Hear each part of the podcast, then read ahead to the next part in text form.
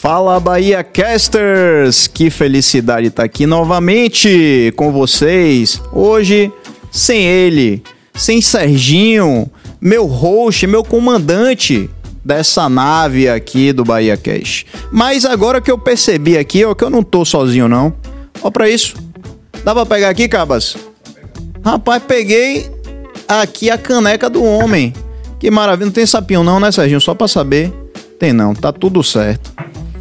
Pessoal, boa noite. Estamos aqui hoje com um cara que eu tava dizendo aqui. Eu recebi o vídeo dele, sem brincadeira, umas 5 mil pessoas me mandaram. Eu nunca vi um. um era um atrás do outro, assim, já recebi, já dei risada, já dei like, já compartilhei tudo tal. Mais um vídeo fantástico que mostra o quanto a criatividade faz toda a diferença. Porque com a produção né, bem tranquila, ele fez um negócio fenomenal e que toda vez que eu vejo eu dou risada. Parabéns, parabéns e bem-vindo, Dan. Ô, meu irmão, muito Bem-vindo. É muito bom ter você aqui, minha gente. Daniel Ferreira, que é um, um expoente da nossa, do nosso Instagram aqui de Salvador. Nos dá, nos dá muito orgulho. Rapaz, eu fico feliz demais de vir aqui hoje, principalmente que ontem que estava sentado aqui. É exatamente. Era nada mais ninguém, nada menos que Ivete Sangalo, que pela segunda vez eu bato na trave da possibilidade de me encontrar com Ivete Sangalo. Ivete, se você estiver assistindo, por gentileza, vamos marcar um café, me chama lá pro prédio lá. Eu sei onde tu mora, todo mundo sabe. Você fala assim, ah, vem aqui que a gente vai lá, vou na piscina, entendeu? A gente vê o ferryboat bater, dá pra ver de lá, a gente coisa, fica ali conversando. Poxa, já é a segunda vez que eu chego perto de lhe conhecer, não lhe conheço. Só do trio assim, só dando tchau. Eu tenho uma ideia para você. Você sabe que dá para chegar lá pelo mar, né? É no prédio dela. Rapaz. Então você, você, já que você é comandante de ferryboat, você pega o ferryboat, atraca no pier dela, uhum. né? E aí chega lá e sobe. É, dá pra deixar. Claro que antes tem que passar perto de outro ferryboat assim, dar uma desviadinha. Isso. Né? Porque o costume aqui é diferente, né? Exatamente. O pessoal gosta. Inclusive, esse vídeo aí do ferryboat, rapaz, foi muito. Foi muito do acaso, né? Porque a internet tem disso. Uma coisa, quem produz, trabalha com produção de conteúdo, sabe que muitas vezes a gente cria um roteiro, faz toda uma projeção para um, um, projeto, um vídeo, e aí não tem aquele alcance que a gente espera.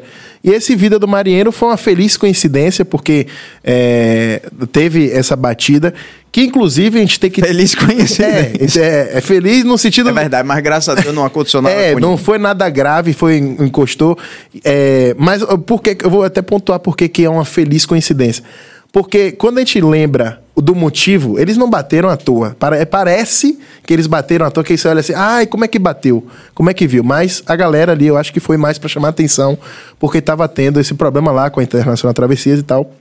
Então, coincidiu também de isso chamar ainda mais atenção para a provocação deles, né? De tipo, pô, eles estavam revoltados com o que estava acontecendo com o ferry boat. Que inclusive, é, um amigo meu tava no, no, andando de Uber no dia e o cara falou: É, rapaz, esse ferry já tem que privatizar porque bateu. E aí meu amigo, não, é privatizado já. ele, como assim? Aí ele abriu a matéria aqui, é privatizado. Aí o cara, aí é foda. E ficou por isso, tá ligado?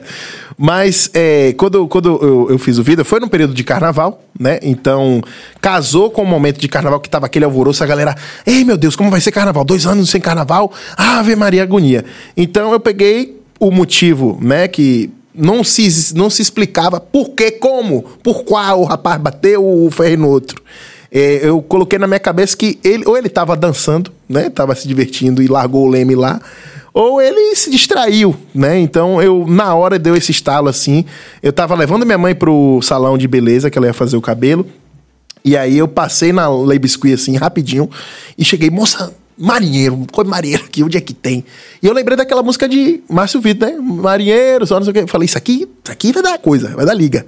Aí eu paguei 40 reais. Ô, ô Lebiscuit, vamos rever aí. 40 conto eu paguei no, no, no chapéuzinho.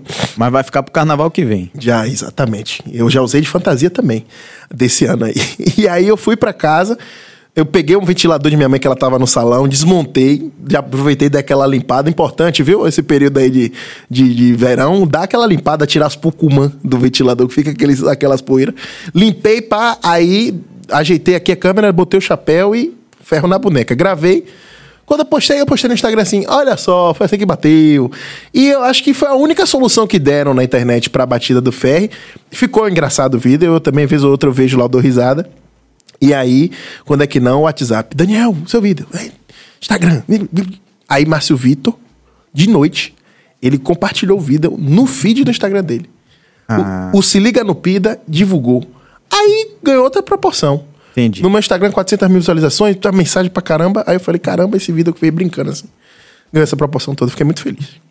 Que massa. E é, é uma coisa tão da internet isso, né, velho? Assim, é você pegar um negócio e, e a gente tava falando aqui que o pior é quando acontece o contrário, né? Quando a gente faz um vídeo cheio de expectativa, fica editando lá duas horas, editando, botando coisa, roteirizou, fez um monte de coisa. Quando bota e não dá nada, né? É. Não, meus seguidores, eles bem sabem que às vezes eu vou numa expectativa assim, quando eu crio alguma coisa nova que não é comum eu fazer, porque o meu Instagram, pra você que vai chegar lá agora, saiba, ele não tem um padrão. Eu faço stand-up, eu faço o- as paródias da- das campanhas da prefeitura, é, eu faço vídeo, que é um quadro que eu invento na hora. Tem um quadro que eu tô dirigindo, que aí muito motorista de aplicativo se identifica comigo, que eu também já fui motorista de aplicativo. É, eu tinha um quadro que eu parei de fazer, que era os, os baianões, que era os trapalhões, né? Zacarias e, e- e Didi é, conversando, só que como se fossem baianos, sabe? Então eu tentava trazer ali as gírias do, do baiano, né? Fazia. Didi, pivete, vai fazer o que hoje? E aí eu ficava trocando, só que era um quadro que ele funcionava mais pra mim e pros meus amigos, né? Que, que, que são da comédia, João e tal, que a gente ria muito, mas o público não comprava tanta ideia assim. Não sei por conta da faixa etária, porque muita gente da minha faixa lá no meu Instagram entre é, 26 e 40 anos, 40 anos por ali. Então, acho que tá dentro da faixa, mas a galera não comprou muito, não, os baianões. E eu fazia muito, eu gostava muito de fazer esse quadro, porque ele era, era um- uma liberdade que eu tinha, assim, de brincar com os personagens dos Trapalhões, só que era aquilo que acontecia. Eu criava uma expectativa, eu criava um roteiro, eu me montava, porque eu pegava Didi, botava ele de terno e botava o, o cabide, que ele usava ombreira, né? Aí eu ficava, eza, e aí, Zaca, beleza, diga é. Só que não, não ia pra frente. Aí eu ficava, poxa, me dediquei tanto e não foi. Mas vem cá, isso, isso te frustra? Por exemplo, quando você gosta ou você tem uma expectativa de um personagem ou de um roteiro e aquilo não acontece? Ou você segue fazendo? Porque você acabou de dizer que você gostava muito de fazer. Você continua fazendo. é, por conta do algoritmo, que a gente sabe que ele realmente, por mais que exista o artista, ainda assim existe ali toda a questão profissional e de. O do lance que você não pode ficar fora, você não pode fugir demais, senão você vai ficar, tipo. Vai, vai ser muito difícil que as pessoas acessem ao seu trabalho, porque o algoritmo ele vai limitar o seu alcance. Por conta disso, que eu sabia que, por mais que eu, eu tanto que eu fiz alguns, eu fiz vários, que eu sabia que aquele conteúdo não estava sendo entregue, eu ficava frustrado não por estar executando, mas por ele não estar sendo entregue da forma que eu imagino, imagino que fosse justa. Porque o Instagram ele tem o gráfico, né? Ele vai lá, você, o vídeo é mais dinheiro. O gráfico, plau. Aí eu faço os maianões. Shoo. Aí você faz, ah, não. Tanto trabalho jogar. Aí você fica. É que nem televisão. A televisão não vai manter lá na televisão um programa que não tá dando certo. Tanto que tem programas que às vezes, caramba, aquele programa acabou, que começa assim e acaba um mês porque não teve audiência. Aí não tem como ir. E a gente tem que jogar o jogo, né, infelizmente. Agora me fala aí, você você falou que você é, que você já fez Uber e tal. Quanto tempo tem sua sua página? Quanto tempo tem seu perfil no Instagram? E como é que tudo isso começou? Rapaz, eu comecei na comédia, comédia mesmo, sem ser a internet, mais ou menos em 2014, por ali. Você tinha quantos anos? Eu hoje tenho 26, ou foi 27, dia 7 de março. É, A galera me de ajude humanas, aí. pronto. Pessoal que tá assistindo a gente aqui, peraí, rapidinho. É, peraí, peraí. Enquanto ele tá fazendo um cálculo aqui extremamente complexo, 2000, hein? pedir a você que, se você não é inscrito no, no BahiaCast, já se inscreve agora aí, porque é um clique. Clicou, resolveu, certo? Já deixa seu like, porque você sabe que quando você apoia o BahiaCast, você não tá apoiando só o BahiaCast. Você tá apoiando o corre de muita gente na Bahia. E, e isso é importantíssimo. E, e o mais bonito é que esse apoio é apenas com um clique. Então não custa nada. E não gosta, não vai com a cara nem de Pedro, nem de Serginho, nem de Daniel, nem de Billy, nem de Cabas. Deixa o dislike, porque o algoritmo também entende que isso daí é relevância. Mas lembrando que quem deixa o dislike, amanhã pode acontecer um acidente grave, que tem essa mística, não sei. É, melhor Pode. deixar like. Quem Deixa tá agorando é o rapaz lá. Não disse nada, não, mas, mas deu like. E você, Dan, conseguiu terminar seu cálculo? Fiz aqui, eu tinha 18 anos aí, viu, velho? Olhei aqui na Então você começou na- no humor com, de- com, Com 18, 18 anos. co- Profissionalmente, porque quando eu era, tava na escola, eu tinha o costume de imitar os professores. E aí tinha um professor de matemática, Torquato, um grande abraço, meu irmão. Ele acompanha meu trabalho, fico muito feliz com isso. Que ele falava muito assim: Olha, hoje nós vamos aprender sobre a fórmula de Bhaskara. E eu ficava imitando ele no fundo da sala, né? E eu não era aquele aluno extremamente aplicado, eu era aquele aluno regular, que passava de ano, mas também às vezes ia para recuperação desli- deslizava. E aí eu imitando ele, o- teve um dia que ele pegou imitando ele, e aí um colega meu, aqui, ó, tá imitando, me dedurou. Aí ele falou assim, ah, então quer dizer que você gosta de me imitar? Eu falei, não, professor, que tá coisa. Ele, tudo bem. Aí eu fui pra recuperação de matemática nesse ano. Ixi. Percebi, ó. Você viu, né? É, que ele tava não- aqui lutando a, pra poder descobrir a idade dele. Não foi à toa, né, Torquato? Aí eu cheguei lá na recuperação.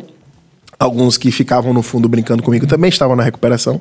E aí o professor falou assim, no último dia já, que era prestes a fazer a prova para passar de ano. Aí ele falou assim: Daniel, você gosta de me imitar? Vem aqui, por favor. Aí me chamou, fui pra frente da, da, da, aula. E aí ele, me imite aqui agora fazendo uma fórmula de Bhaskara.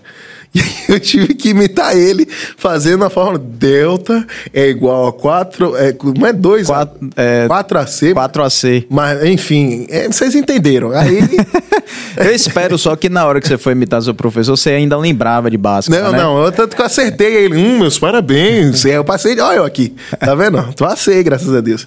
E aí eu vi que eu gostava muito de imitar e, as e eu, eu via que as pessoas gostavam das minhas imitações. Só que eu nunca me achei um exímio imitador. Eu sempre me vi como um, um imitador que consegue acessar aquela memória ali da pessoa. E que talvez consiga criar em cima, né? Isso, que aí eu acho que me ajuda a também no palco hoje eu trazer algumas caricaturas ali do que eu quero imitar, porque às vezes eu também faço imitação de cantores e tal, e isso me ajuda no show. E aí eu comecei a imitar Silvio Santos, profissionalmente. Que eu tinha um quadro que era o Show do Silvão, que era a paródia do Show do Milhão, né? Com aquelas perguntas. É, você acha que é letra A, letra B, letra C? Valendo agora um milhão de reais. Então, eu consegui levar esse, esse formato para as empresas que eles faziam é, segurança no trabalho, né? CIPAT. Sim. E aí te contratava o teatro empresa, eu levava o, o jogo do show do Silvão e eu trazia perguntas de segurança no trabalho. Eu falava, você que trabalha com- em altura, quando você vai, vai, vai, vai trabalhar em altura, você utiliza letra A, capacete, eh, letra B, escada, letra C, corda, ou não utiliza nada. Aí eu deixava o tempo rolando e era tudo programado no PowerPoint, eu tinha que fazer tudo sozinho mesmo. Tinha uma nota de 100 reais que era falsa e eu botava 100 conto com S. Eu falava, quem quer ouvir o jingle? Aê! E, pô, velho, eu amava fazer. Só que aí eu fiquei muito preso, porque eu falei, poxa, eu só tô imitando. Eu queria também fazer comédia em que eu me expressasse da minha forma, Daniel, fazendo a piada, não só a imitação. E aí, Matheus Buente, que já teve aqui, né, Banha, é, um dia ele me viu fazendo esse, esse show, que eu tinha uma peça de teatro com a galera que era o Tanaguela, era uma peça de comédia que era dirigida por Rada Zedar, e eles se apresentavam nesse mesmo lugar, que era o Café Teatro Come Ria, no Rio Vermelho, e aí ele falou, pô, velho, o que, é que você acha de fazer stand-up? Isso aí foi em 2015, 16 já por aí.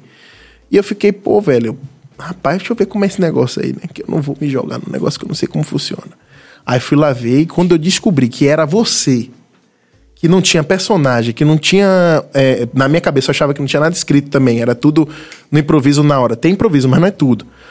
Eu falei, Ih, não dá pra mim não isso aqui. Isso aqui não, não tem nada antes? Não tem um- um- uma peruca, nada? Não dá.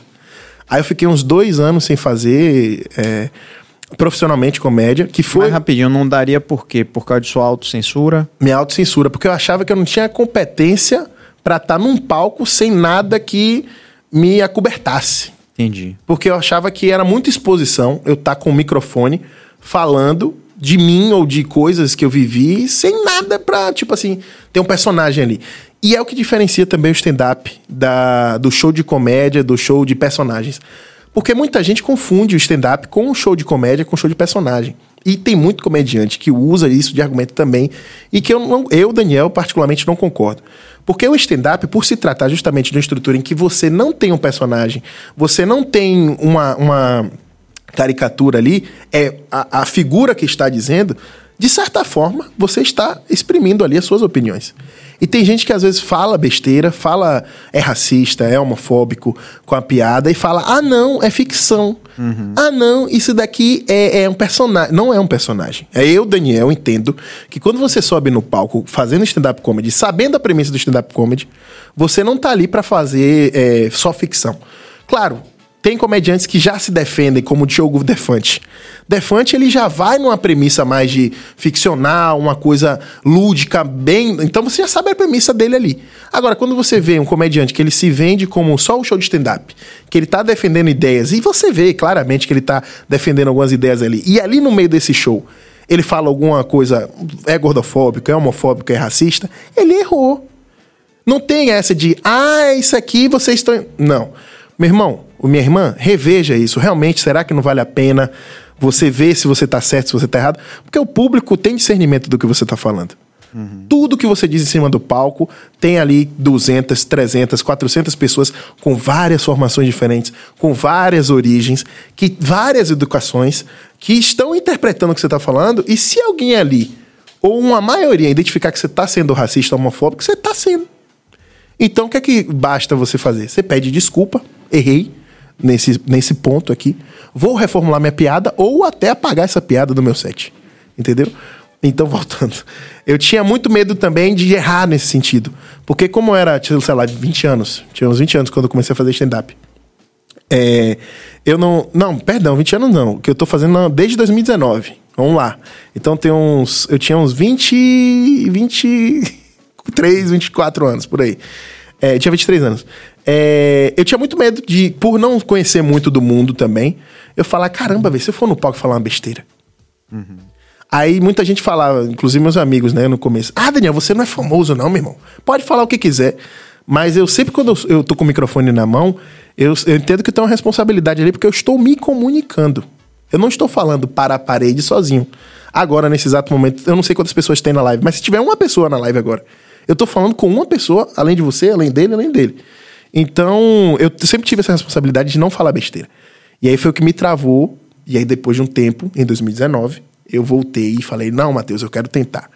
Aí, quando eu tentei, eu falei: Não quero sair daqui nunca mais. Eu quero isso aqui pra minha vida. Agora, é, você já era um cara extrovertido, porque assim, eu, eu penso que stand-up. Meu irmão, uma coisa é você, como você disse, você tá por trás de um personagem, tem um personagem na, é, na sua frente, né? É, outra coisa é você ter um roteiro que alguém escreveu. Outra coisa é você estar com um grupo, né? Um grupo de teatro. Tudo isso é uma, é é- são blindagens importantes, São. relevantes, né? E, e você com o microfone na mão diante de uma plateia que às vezes não está receptiva, às vezes a primeira piada, a segunda, a terceira não encaixou e tal. Você já era um cara assim solto para fazer isso, é, assim que é desenrolado, ou você foi ganhando isso com o tempo? Eu fui, eu sempre fui um cara muito solto na vida, rua, brincando e tal, amizade. Quando você fala de palco, é, toda, tan- tanto que muita gente acha, ai, eu sou engraçado, eu fazer stand-up. Vá, vá pra você ver. Se é assim, que é a mesma resenha que eu tô aqui com pessoas que eu conheço há milhares de anos, eu vou pra um palco que eu não conheço ninguém, falar durante pelo menos uns cinco minutos para as pessoas que eu não conheço. Primeiro que você não sabe, eu, Daniel, na primeira vez que eu fui fazer, eu não sabia como começar. Ah, é boa noite que eu falo? Diga aí, galera. E aí, beleza? Oi, e ah, meu nome é. Você não sabe por onde começar. Aí o que, é que você tem que fazer? Você tem que primeiro ver como é que as pessoas estão fazendo. Então eu ficava nesse, nesse, nesse lance de tipo, sou o cara extrovertido, já fiz teatro, isso contava. Só que quando eu ia pro palco, mudava tudo. Porque ali as pessoas estavam focadas no que eu tava falando. E não tinha nenhuma. E o stand-up ele exige muito da sua atenção, do, do público e do comediante. E como eu era muito é, solto fora, eu tinha medo de mostrar isso no palco e errar. Tanto que quando eu comecei a fazer, eu come... fazer com a camisa do PlayStation, que era um P assim, a marca do- da Sony e tal, e virou meu apelido no stand-up, que era Gordinho PlayStation. Porque eu vi a camisa do PlayStation e era é um- uma marca que eu amo, porque desde pequeno eu sempre joguei videogame. Então foi uma coisa que me fez me sentir confortável. Só a camisa do PlayStation. Pra falar, não, qualquer coisa, tô com a camisa do PlayStation aqui. E aí, todo show meu do início da minha carreira, eu tô lá no bloco de notas, que era no Porto dos Livros, que infelizmente, graças, por conta da pandemia, fechou. Mas era um lugar lindo lá na Barra. E tinha, quando a gente botava duas câmeras, dava pra ver um pouco o farol, a- aquela região do Porto do- da Barra.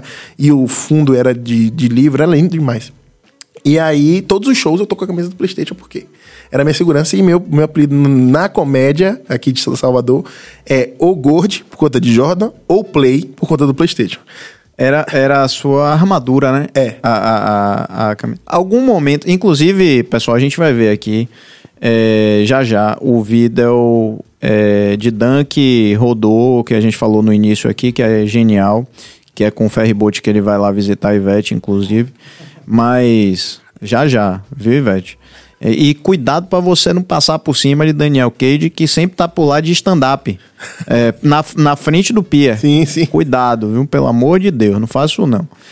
E é, agora eu queria saber o seguinte: em algum momento, velho, que essa coisa de stand- de stand-up eu acho genial, eu acho maravilhoso, mas nunca teria coragem de me aventurar nisso, que eu, eu sou um cara mais assim, tímido, mas não dou muita cara pra bater nesse sentido, não, de plateia.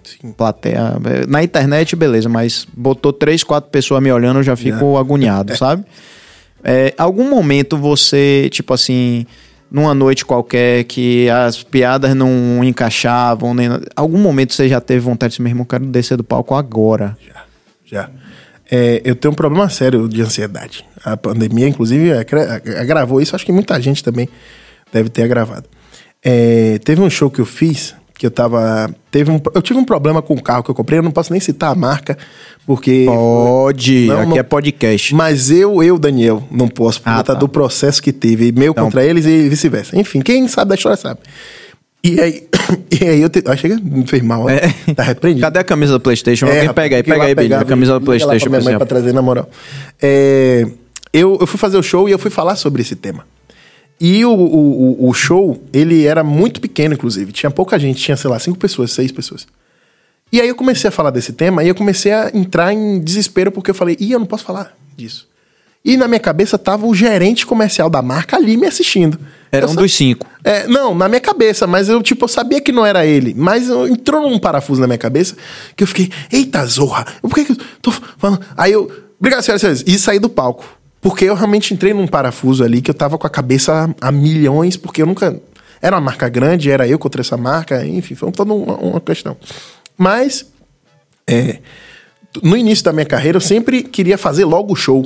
Porque quando você está começando, são cinco minutos que você faz. Open mic, que a gente dá a oportunidade para quem quer começar. E aí eu ficava, eu tenho que fazer cinco. E aí quando eu já tava em dois, eu falava, eita, será que eu vou chegar em cinco? E quando eu tava em três, Peraí, desculpe. É porque você precisava fazer no mínimo cinco ou porque você não podia passar não de podia cinco? faz- passar de cinco. Certo. E era me dado cinco. E aí eu podia ficar ali naquela janela. Só que eu ficava, se eu chegar em cinco, maravilha. Mas se eu não chegar nos cinco, é porque eu não tenho material. E aí eu vou ter o julgamento dos comediantes que estão me analisando ali se é justo eu entrar num elenco da vida e fazer 10, 15, 20. E aí eu ficava nessa, eu falava, eita zorra, eu ficava me cobrando, falava, ei, eu tenho que fazer cinco, mas e se eu não tiver cinco bom? E aí eu, e, eu- e- e- velho, é, é nítido a minha expressão corporal. Se você vê meus vídeos antigos, eu fico fazendo um show, segurando o microfone, e isso aqui, ó, tá teso.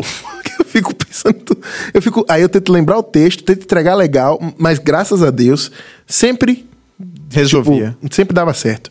Eu não tive, assim, na minha carreira um show péssimo, não. Só esse aí, né? Que foi mais um show que falar assim: caramba, que maluco ruim.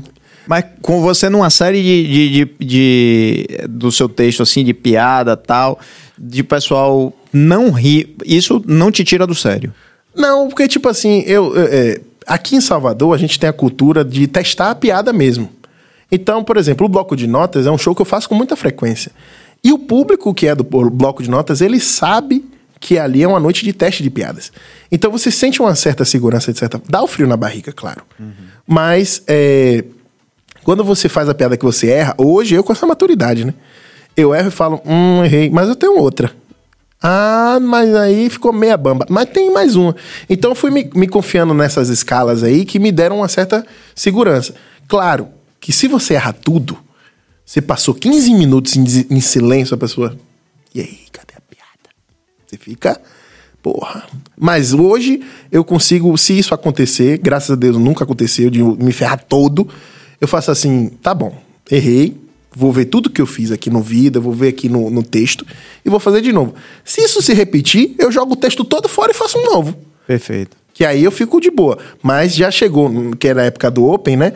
Eu ficava com esse medo. Mas não aconteceu. tá? Eu não tive a experiência de totalmente ruim, sabe? Da- de eu falar, ei, eu tenho que parar de fazer isso aqui. Graças a Deus, né? Massa. Rapaz, é, é legal essa a pessoa ter na, na manga essas bengalas, né? É. Pra você se apoiar na hora que a coisa não dá certo. Agora, Daniel, por exemplo, é, como é que você vê? Existem humoristas que fazem uma piada de 5, 10 segundos, colocam no TikTok, bomba, mas o, o show. De, muita gente reclama, o show do cara é péssimo. Ele só tinha uma piada É. ali que funcionou.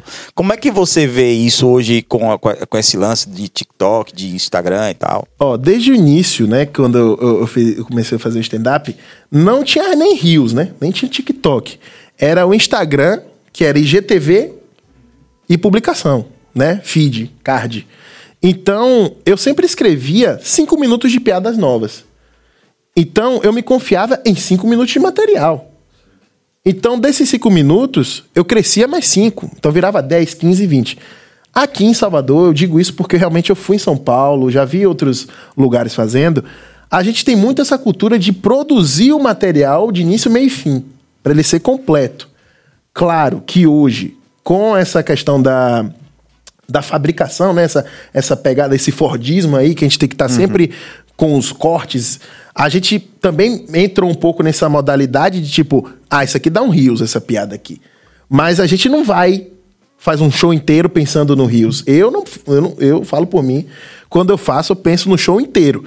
Tanto que quando eu publico no YouTube, é, eu tava publicando com mais frequência antes porque eu tava com critério um pouco mais baixo. Então eu pegava o show inteiro de teste, eu sabia que tinha lá, sei lá, de 20 piadas que eu fiz, 10 funcionários eu jogava. Mas hoje, eu tanto que quem, quem me acompanha mais tempo no YouTube sabe que eu ocultei muita coisa. Porque eu quero agora postar só o filé da Bahia. E eu tenho um material que eu não divulgo, que fica pra mim, pra você, quando for ver meu show ao vivo, não ver a mesma coisa que eu tenho na internet. Ótimo. Porque eu não gosto de repetir material. Então, é aquela questão. Criou-se, sim, a fábrica de. Tem um Rios, mas o show é, um- é ruim, isso é um fato. Porque muita gente se confia muito na internet. Aí quando vai ver o show ao vivo, acontece isso. A, on, ante, domingo, eu fui com o Matheus, Banha e. É, eu, Matheus e Banha, o show. E a gente teve um open mic que é Lúcio Urbaneto, que ele tá fazendo já há um tempinho já com a gente. É, e o show, a gente fez a primeira sessão, foi na Praça de Alimentação de Feira de Santana, do Shopping Boulevard Shopping. Eu nunca tinha feito show em, em Praça de Alimentação. E na primeira sessão deu 300 pessoas e na segunda deu 500 pessoas. A praça lotada, a gente em pé. E muita gente depois veio no Instagram e falava: Caramba, velho, seu show é muito bom. Eu não esperava que fosse. Porque a pessoa cria aquela expectativa do Instagram, que já foi enganada outras vezes também. E aí, quando chega lá na hora, é pega de surpresa. E é uma boa surpresa. Eu não tô querendo me amostrar e dizer que eu sou bom, eu sou o melhor do mundo, não. É porque eu tenho cuidado com o que eu tô fazendo. Porque eu não quero estar na internet falando assim, galera, veja meu vídeo, compartilhe, não sei o quê. E chega lá na hora do show, é uma porcaria. Agora você acredita que o vídeo, por exemplo, é, o vídeo que você está passando agora, a live que você está fazendo e ao vivo tem muita diferença, o, o timing? Por exemplo, você está por exemplo, você tá uma live, ah, eu vou fazer um texto que eu faço no meu show, tenho certeza que a galera vai rir, ou você acha que é, é impossível você fazer isso num vídeo? No vídeo, tipo assim, é porque são estruturas diferentes, né? Aqui é uma linguagem audiovisual. No show, é a mescla do audiovisual com o ineditismo do show. Então, tipo assim, aqui não tem a energia de um show. Eu posso até te contar uma piada de meu show, vocês podem rir aqui, mas eu não vou ter a mesma pujança que eu vou ter em um show. Por quê? Porque o show vai me trazer o calor do público, dali daquele lugar, vai ter a questão do próprio palco em si, que é uma estrutura diferente de iluminação, de postura, de posicionamento que eu posso fazer. E aqui é, eu, eu- é, outra, é outra dinâmica. Eu posso o quê? Pegar uma piada do meu show e adaptar para aqui, para essa linguagem de audiovisual. Aí sim pode rolar. Tanto que na pandemia deu muito problema, porque a galera queria contratar show de stand-up online, Online. e não era o mesmo show. Porque você dava piada aqui, sei lá, vou contar um aqui que eu faço lá no meu show. Vou falar Conte, assim, conte. é, Vocês vão ver que merda vai ser. É. Por exemplo, não sei se você viu que no ano retrasado o Talibã invadiu o Afeganistão, né? O Talibã, que é o grupo de extrema, que é contra o uso de vacina, contra o uso de máscara, contra a educação de mulheres. E o nome do líder deles era o Jair Mohamed Bolsonaro. Ó o clima merda que fica. A piada, por mais que no show funcione legal, aqui não tem a mesma energia. Aham. Porque é outra linguagem. Agora tem, tem também a situação de que quem tá num show de stand-up, ele já tá receptivo. Ele saiu de casa porque ele quer rir, não é isso? Exatamente, ainda tem esse lance. E fora que a gente prepara a galera pra rir. Porque todo show de stand-up tem um oba, que é uma preparação de falar assim: olha, gente, o show de stand-up funciona assim, assim, assado. Vocês podem rir, vocês podem bater palma. E aí a gente começa uma conexão com o público. Aqui a gente tá conversando. Se eu meto uma piada, é que nem sabe o quê? Quando o Sérgio tá aqui, aí vem um cara, ah, eu tenho uma música pra lhe mostrar. Querer vender uma música do nada aqui, vai ficar um clima merda, vai ser uma maluquice, né? A não ser que seja a música, no caso É, da música, né? exatamente. Mas que realmente aí é, é diferente da apresentação de palco que, que você tá falando. Vamos aproveitar e vamos assistir o vídeo de, de Dan, o vídeo do Ferryboat. Tá aí no ponto, Cabas? Olha olha ele aí, ó. Olha lá. É, Tem que voltar um pouquinho, não? Concentradíssimo, mano. Pra gente, não. Então volta. Alô, Filipinho! Isso. Eu não sou daqui. Eu não tenho amor. Sou da barriga. Quebra! Ê, marinheiro, marinheiro. E samba, o, safado, velho. Pior que nem sou esse. esse... Usou dublê. Não, é. Ali eu fui o máximo que eu sabia.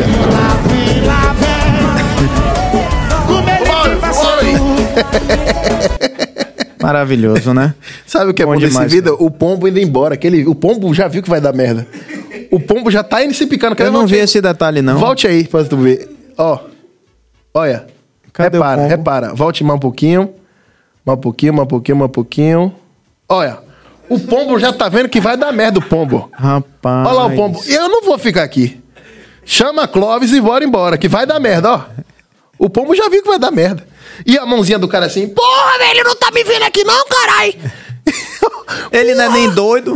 E tem uma, tem uma menina né, que é, é- Como é? Não sei se é Stephanie, que tem um nome, né? De uma menina aí que mulher Isso fala. foi no vídeo que eu fiz, que eu botei o nome, né? Ah, Que é Stephanie Melanie. Aliás, não, é, o nome tem mesmo. Tem, ela fala. exato, ela segura fala. Stephanie. É, segura é, Stephanie. verdade, ela fala. É, segura Stephanie. É tipo o forninho, né? Que teve aquele meme do forninho. E, segura. diz, que- diz que a galera, quando o ferry chega, a galera sai correndo, tipo. Eu vi esse vídeo. Quem me mandou esse vídeo, é, porque eu fiz um vídeo também brincando com essa história do Ferry. Quem me mandou. é, aí a, a própria Stephanie veio falar comigo, a, a, a que tava no vídeo. E ela mandou. Ela disse: Esse vídeo eu não publiquei em lugar nenhum. E ela filmou. Na hora que atracou lá na, na gaveta do Ferry. O pessoal saindo, meu irmão, gritando: Meu senhor do Bonfim, graças a Deus. O negócio tá 100% em segurança, né? E a galera fazendo, meu amigo, a maior zoeira por causa disso aí. Coisas da Bahia, né? Rapaz, a Bahia, né, brinca. Tipo assim, um, um acontecimento que se fosse em qualquer outro lugar, na balsa, lá na- no sul do país, nunca seria tão brilhante Você quanto tá isso. ligado que bateram agora, né, recente? Eu soube. Em Porto Seguro. É. Mas eu não sei como foi também, mas isso aí foi de noite já. Já tinha um motivo ali que não dava pra ver. Mas eu não, eu só ouvi falar, não vi vídeo. Tem que não- achar o vídeo pra você fazer outro vídeo. Agora, Daniel, por exemplo, você posta algum- algumas piadas que funcionam num determinado, numa determinada época. Sim. E aí depois passa, assim, lá, mais de meia hora depois a piada já é, É, cancelada. é. Né? Você já teve que tirar algum, assim, do seu Insta, do seu... só Porque falou, rapaz, isso aqui vai cancelar aqui pra caramba. Não, do tirar do Insta não, mas eu já tirei do meu set de piadas. Por exemplo, essa daqui de Bolsonaro mesmo é antiga que eu fiz. Né? É, que ela é uma piada que eu Bolsonaro aqui mesmo? uso. É uma piada, por exemplo, que eu uso justamente de exemplo pra pessoa entender como funciona o show de stand-up. Ela não é uma piada do meu set. Então, tipo assim, piadas do meu set mesmo que eu levo pra, pra show, fora, é, são piadas atemporais. Que eu falo sobre religião, falo sobre minhas vivências, falo sobre experiências mesmo de, de época de colégio e tal. Então, elas se tornam atemporais. Com relação à internet, a internet não tem muito o que fazer. O que você publica na internet vai ficar lá. A não ser que você falou uma besteira, que foi o que aconteceu com Kevin Hart, né, no Twitter, que ele tweetou lá sobre o negócio da filha dele, que ele ia bater com a casinha de brinquedo, se, se uma coisa assim, né, foi- não sei se foi homofóbico, porque eu não lembro o que aconteceu direito, que ele perdeu a possibilidade de apresentar o Oscar por isso. Aí, realmente, O do próprio Léo Lins, que a piada tinha quase 4, 5 anos atrás, aí colocaram o negócio da, da, da hidrocefalia, É. depois colocaram. Só que Léo Lins recorre em erro, né? Ele erra muitas vezes e ele assume que ele erra e ele acha que tá tudo certo. Eu quero ouvir você sobre isso. Agora, antes, eu queria só dar um salve para todo mundo que está participando aqui, porque a interação é importantíssima pra gente. Tem como botar aí, Caba? Cabas? Pra gente dar um salve pra galera aqui. Eu vi que uma galera mandou aqui mensagem e tudo, mas esse assunto muito me interessa. Segura aí rapidinho. Beleza. Olha lá. M. Correia, muito sucesso ao meu primo Daniel. Aí chamou a família pra assistir. Não é bem assim. Preste atenção. O negócio é o seguinte aqui. Deixar claro aqui pra vocês que estão na live, pra você, Pedro, Vai pra lá. você, Billy, pra você, meu irmão. Eu tenho um, um primo que ele é meio atrapalhado. É. E aí ele me manda mensagem às vezes no, no- no WhatsApp, no Instagram, ele fala: Diga aí, primo, beleza? Tá fazendo muita live ainda. E é live pra ele é o story. Ele vê meus stories e fala live. Aí eu contei isso num show e muita gente riu. Eu publiquei no meu Instagram. Só que aí eu, eu, eu comprei o primo. E Ah, aí, tá. todo dia no story eu falo: Diga aí, primo, beleza? Tá fazendo muita live ainda. Aí todo mundo que me segue e que me vê na rua fala: Diga aí, primo, como é que tá? E aí eu aumentei a minha loucura, que eu agora chamo as pessoas de Marcelo e Marcela. Ninguém é Marcelo, ninguém é Mar... Não tem justificativa, viu, gente? É só coisa da minha cabeça. Eu falo: Diga aí, Marcelo, como é que tá? Isso daí eu tenho certeza que é porque sua memória é curta. É, você, também. você usa isso pra poder Pra não passar facilitar a minha vergonha. comunicação. Mas não é só por isso, não é porque eu gosto do nome Marcelo, não é Marcelo, é Marcelo Ah. E Marcela. Aí ficou aí, primo, prima, beleza, prima? Beleza. É isso aí. Então vamos ver, primo, se tem mais aí alguma interação. Bora. Aí. Maverick. pô- E aí? e aí, primo? Diga aí, primo, beleza? Beleza. Cândido Sena, salve, boa noite, equipe Bahia Cash. Salve, Cândido. Diga aí, beleza? Beleza. Elísio Pimentel, o melhor podcast do Brasil. Daniel, grande humorista. Obrigado, Eliseu. Pô, obrigado aí, viu, meu irmão? Deus te abençoe aí, viu, Marcelo, é Marcelo. É, Marcelo, obrigado aí. Flavinha Nascimento, Dan é foda. Não, não pode falar palavrão Não aqui. pode xingar aqui. Foda não porra é pode. essa, Foda é velho? foda, Já viu? falei que foda não porra é pode. Ô, essa, prima, aí não você me fode, viu, prima? Não pode falar foda, não, viu? Marcela Nascimento. É, Marcelo, aí fica difícil. Rafael Suede, certeza que Daniel chegou aí 16 horas. É porque. É Rafael Suede do Acarajé Cortadinho? É ele ah, mesmo. Ah, um beijo, Rafa. Já tive lá. Ele, ele, ele falou que eu fui o primeiro convidado a chegar cedo lá no dele. Porque eu tenho esse costume, velho. Eu chego cedo em qualquer lugar. É mesmo? É, eu E não por gosto de isso? atrasar. Eu não gosto, velho. Eu, eu, tipo assim, eu- é, é costume, inclusive, da gente aqui de Salvador atrasar, né? É. Tipo, você marca 18 horas o É por negócio. volta de- É, exatamente. Você marca 18, só que você chega 26, 23 horas por aí. Então você atrasa 6 horas ali. Mas você vê que minha matemática é uma merda, né? Que não é isso, mas enfim. É. E aí eu sempre chego cedo no horário e todo mundo fica, oxi, e é errado chegar no horário? Eu tô no horário, você não marcou 18, é 18, tô aqui 18. Rapaz, isso causa uma estranheza aqui em Salvador que não é normal isso não. É. Acho que você não é um cara muito normal. Tem mais coisa aqui. Chegou o carnaval. Daniel, o povo quer saber quem é Marcelo. Já escreveu errado, né? É, é Marcelo. É você é Marcelo, ele é Marcelo, eu sou Marcelo. Todos nós somos Marcelo e Marcela. É isso Marcelo, Marcelo ou Mar- Marcelex? aí. Marce Marcelex? É, é por causa do. do- Ah, é verdade, Entendeu? Marcelis. Marcelis. Marcelis. Ô Dan, sobre a questão de Léo Lins, né? E, e muitas outras que a gente vê acontecendo aí pelo- no Twitter, no Instagram e tal. É, a gente fala, poxa, a liberdade criativa que se tem para fazer humor, né? É, ela- muita gente reclama de que não pode haver limites porque isso estaria é, cerceando a sua, o seu poder criativo. né? Sim.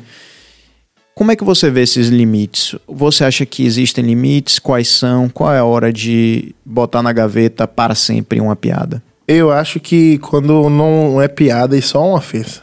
Que tipo assim, pode, você pode ter achado. É por isso que tem antiteste. Você pode ter achado que aquilo ali é uma piada. Na sua cabeça, quando você escreveu, sua estrutura, sua técnica, sua experiência. Mas quando você executa e, tipo assim, mais de uma pessoa, umas 10 pessoas pelo menos, disseram: ih, rapaz, isso aí, acho que. Vamos rever aí. Que você errou naquela parte ali. Eu te conheço, Daniel. Você tá fazendo isso há um tempo e eu sei que você não falará isso propositalmente. Eu acho que você vacilou aqui, vamos rever. Eu já errei, já errei com piada já. Aconteceu um negócio com Natália do BBB ano passado, né? Foi Natália que teve. Acho que é o último. uma Foi que o último. teve tiligo, né? Isso. E aí ela tava sofrendo preterimento. E eu não tava aprofundado no assunto. E aí eu fui lá fazendo piada, o show tava indo bem e tal. Inclusive eu tirei alguns cortes desse show. É, e aí eu fui falando as- a- os verbos no pretérito perfeito. E aí eu falei que o cara, acho que era Lucas, que ele era um cara branco e tal. E aí, aí termina que o final da piada é Lucas, ele é o cara do preterimento perfeito. Só que eu fiz errado a piada. E aí uma, uma moça negra veio falar comigo, depois falar, Daniel, você errou ali e tal, você não tem é, local de fala. Então, conta isso também, tá ligado? Tipo, até outro dia, eu não sabia que eu era um cara pardo também. Porque minha mãe é preta, minha avó é preta, é, minha, toda a minha família do lado, femi- da- do lado da minha mãe é preto e do lado do meu pai é branco. Então, eu sou dessa miscigenação e, e minha família preta ela é racista. Minha avó, o tempo inteiro, ela sempre falou pra mim: eu não sou preta, não, sou queimadinha do sol. E eu cresci achando isso. E minha mãe também cresceu achando isso. Não por maldade dela, mas por elas ter aprendido assim. Então, até outro dia, eu não tinha noção do meu local de fala nesse, nesses assuntos. Agora, trabalhando com, com comédia, com a internet, que eu comecei a me aprofundar, a entender as minhas origens. Eu não falava sobre a minha etnia porque eu não tinha realmente essa noção. Então, eu não tinha esse local de fala, até por não ser mulher também. E, e a piada não foi muito bem construída. O que foi que eu fiz? Tirei do meu set. Eu não insisti, fiquei. Ah, vocês estão querendo é, me, me, me podar, é, liberdade de expressão. Não, isso aí, isso aí você só tá procurando chacota, conversinha mole, meu irmão. Você assuma a sua porra. Você falou merda, velho. Assuma que você falou sua merda. E tire do seu set, faça. Você tem competência pra escrever uma piada, meu irmão. Você não precisa ofender ninguém. Se você tá ofendendo, você não tá fazendo piada, você só tá ofendendo. Entendeu? Mas quando, por exemplo, foi uma pessoa que. É, uma mulher que foi e te deu esse feedback. Assim. Mas basta que uma pessoa é, esteja ofendida com a piada para que você tire do set, ou isso lhe faz pensar e você tem um espírito crítico para dizer, não, peraí, ela tem razão, não tem razão. Ela me disse e o retorno do público foi. Eu fiz a piada, a galera foi. Ah, não, né?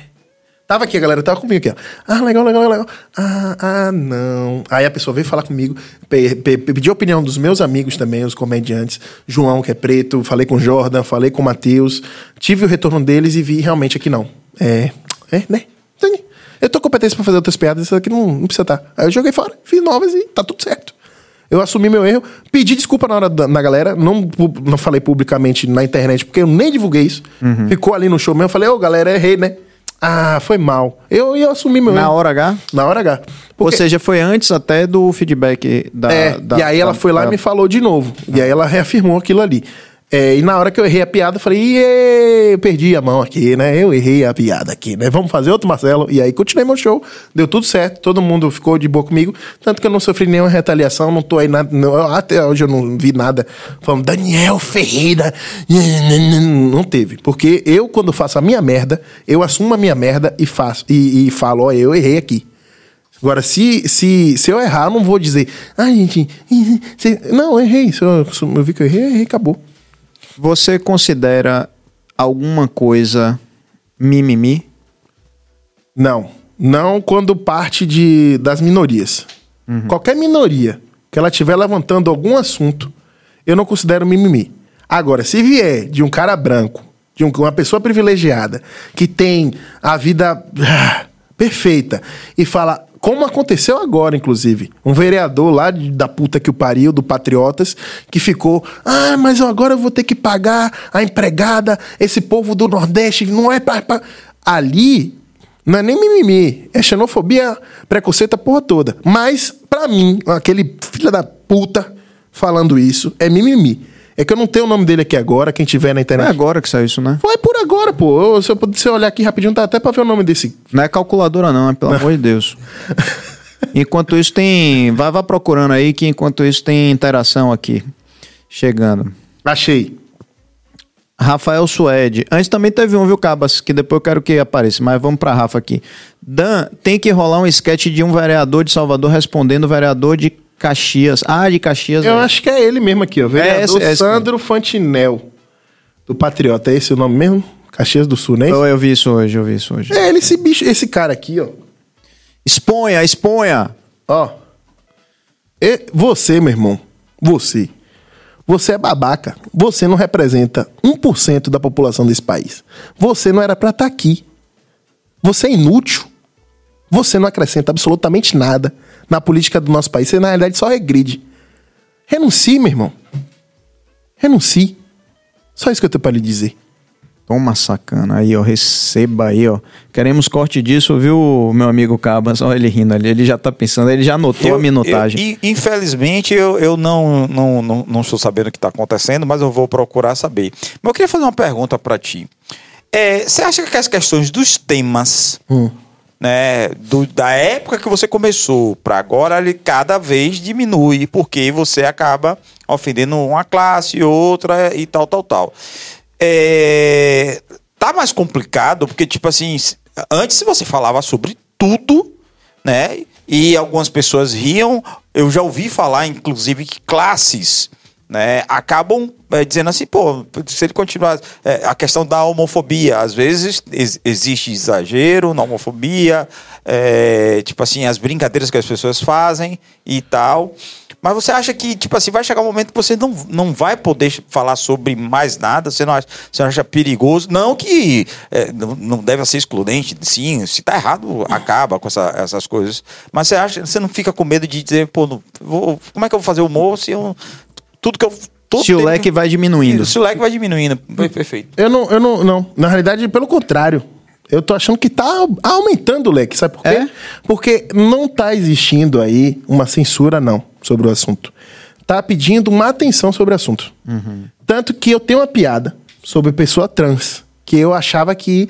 Eu fiquei com muito medo de escrever essa piada e eu tive muito cuidado. O que é que falta agora para os comediantes e influenciadores, humoristas que falam sobre os assuntos que são de minorias?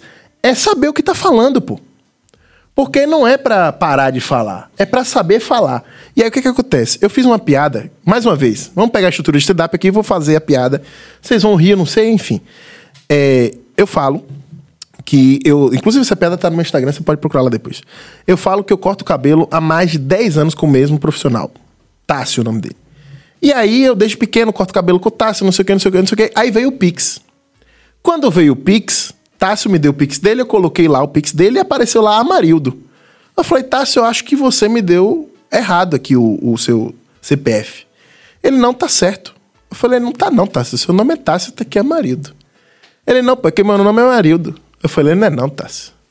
Eu corto o cabelo com você há mais de 10 anos, Tássio. E seu nome é Tássio, Tássio. Ele, não, rapaz, o negócio é o seguinte: é porque desde pequeno, quando quando- na verdade, quando eu nasci, minha mãe queria que meu nome fosse Tássio. E meu pai, na hora que foi é, me cadastrar lá, fazer o, o coisa, ele botou Amarildo, porque ele gostava de Amarildo. Só que minha mãe sempre me chamou de Tássio. E eu gosto de Tássio e eu me identifico como Tássio. Eu falei, caramba, Tássio. Você é o primeiro homem cis que tem o nome trans. e a galera riu. E todo mundo riu e eu não sofri nenhuma retaliação. O próprio Tássio gostou. Inclusive, no dia da barbearia, tinha outro barbeiro lá falando: É, ficou chamando Tássio de viado. Eu falei: Não, meu irmão, você só é burro, não entendeu a piada. Porque você tá querendo tratar como se fosse homofobia e tal. Não é. Não é. Agora, isso. E, aí, ó, legal isso aí. Essa, esse posicionamento seu que eu acho.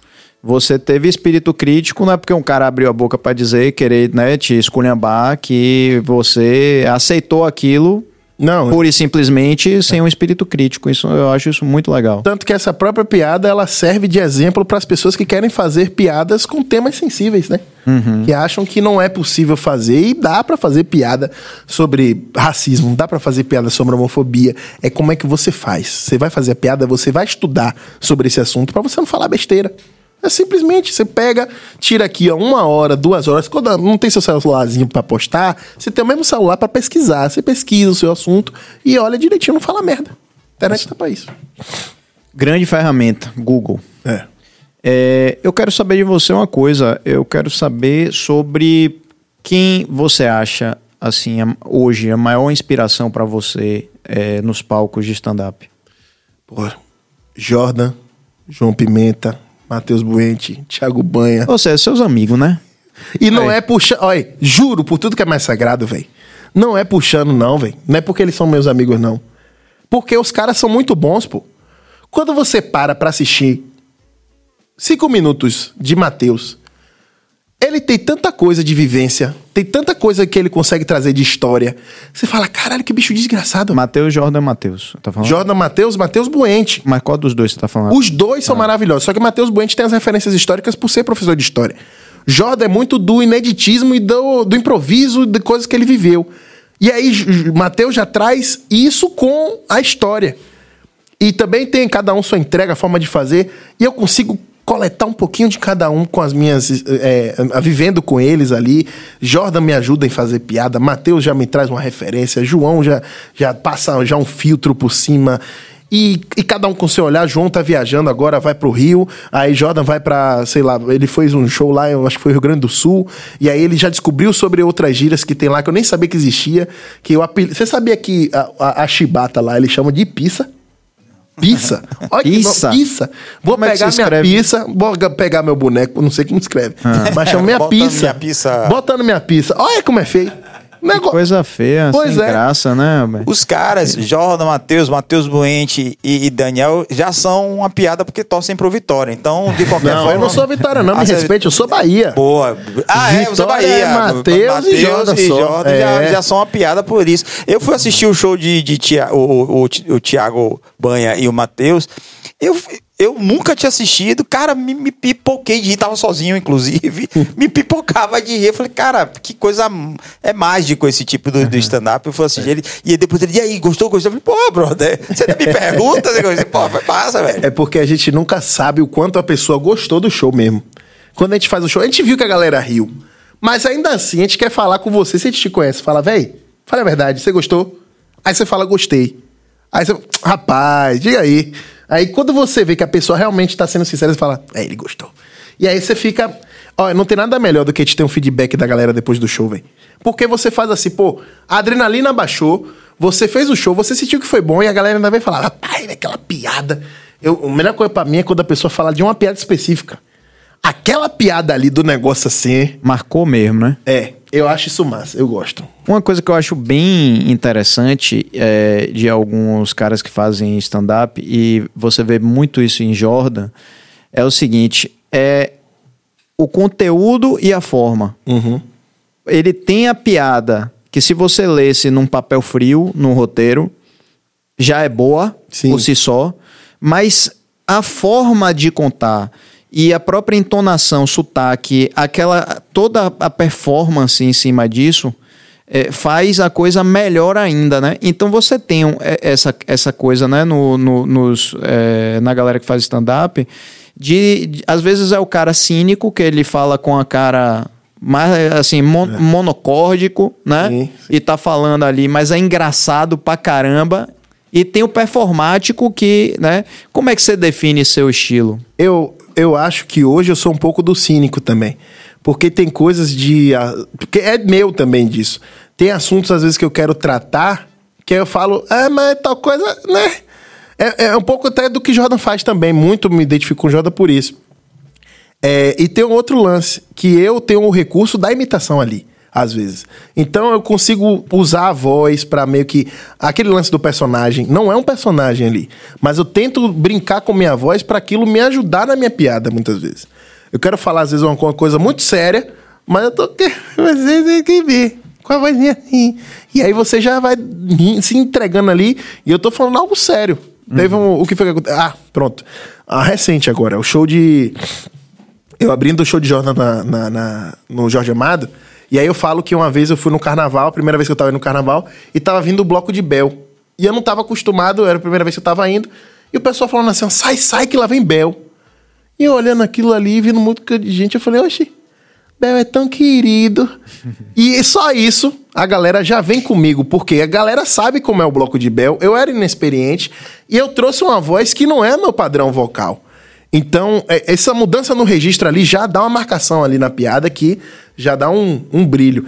E Jordan faz muito isso. E aí eu aprendi com ele também, vendo ele fazer. O quanto aquilo ali é um recurso bom. Não tô imitando ele. Aham. Eu sei que é um recurso que eu posso utilizar na minha piada, por exemplo, entendeu? É. Um cara que eu acho que eh, também faz isso muito legal é Piscite, né? Que teve aqui com a gente. Piscite, se ele falar qualquer coisa, ele pode até falar uma coisa que não, não que assim que o, o conteúdo não é tão engraçado, mas os trejeitos e, e, e a forma de falar faz você rir. É. Se- ou seja, podia não Piaba ser também. texto nenhum. Hã? Piaba também, né? Piaba também, piaba também. Que É- inclusive eu imito às vezes ele, né? Ah, então emite aí. Uma vez eu imitei ele e aí. É, energia, é muita energia. Inclusive, eu tinha um quadro que eu fazia que era o de piaba, imitando piaba. Porque piaba tudo dele é porque a mulher, ela gosta do cara que tem a, a pegada de africano. Ah! E ele dá isso assim, né? Aí eu, eu É fazia o igual. quadro imitando ele. Aí, que também não, não, não cresceu. E aí o, o. Como é que chama? Um dia no rádio, no Pipoco, é, aquele quadro. É Pipoco, né? Que é de Dinho Júnior. O Pipoco, que é na Sim, sua Salvador. FM. Dinho me inventa de ligar ao vivo no programa pra imitar piaba pra piaba. Eu falei, isso vai dar merda. Piaba não vai gostar, ele vai ficar puto. Aí eu tô lá, porque a mulher, ela gosta do cara que tem a pegada de africano. Nesse São João, você pega a mulher, você passa aqui, ó, o querosene na madeira e manda a mulher sentar, porque a mulher sempre tá com fogo no cu. Ah! Isso ao vivo no rádio, velho.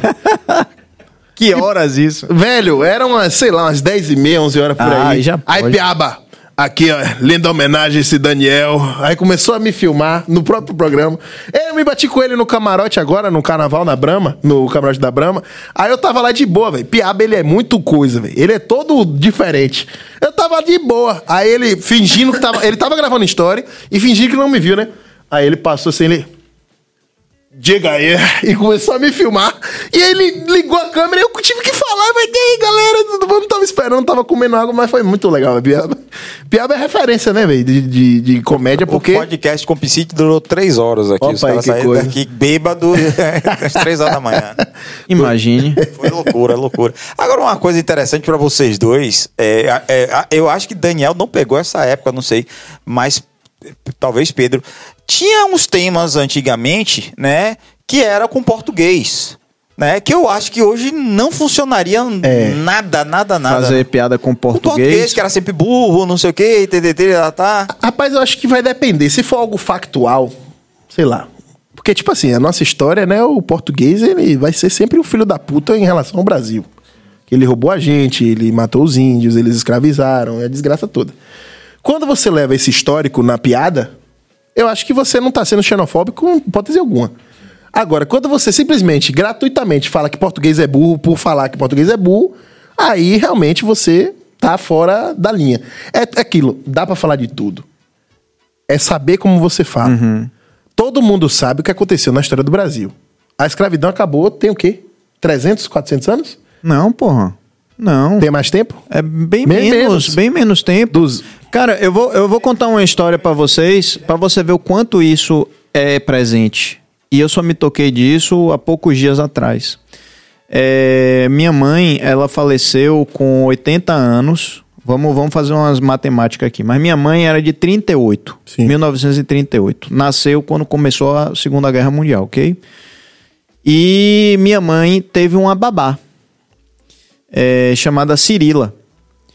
Cirila, minha mãe faleceu tem quatro anos e Cirila estava viva até, o- até semana passada ou retrasada, Com... Ai, meu Deus do céu, toda vez é isso, esse negócio desse, dessa Siri. Siri. Toda é vez que eu- Cirila Siri, tá ligado? Ah, isso mesmo. E o pior que tá aqui no Não Perturbe, mas ela perturba assim mesmo. e, e aí, Cirila, com cento. Falei de novo. Com 105 anos, faleceu. Uhum.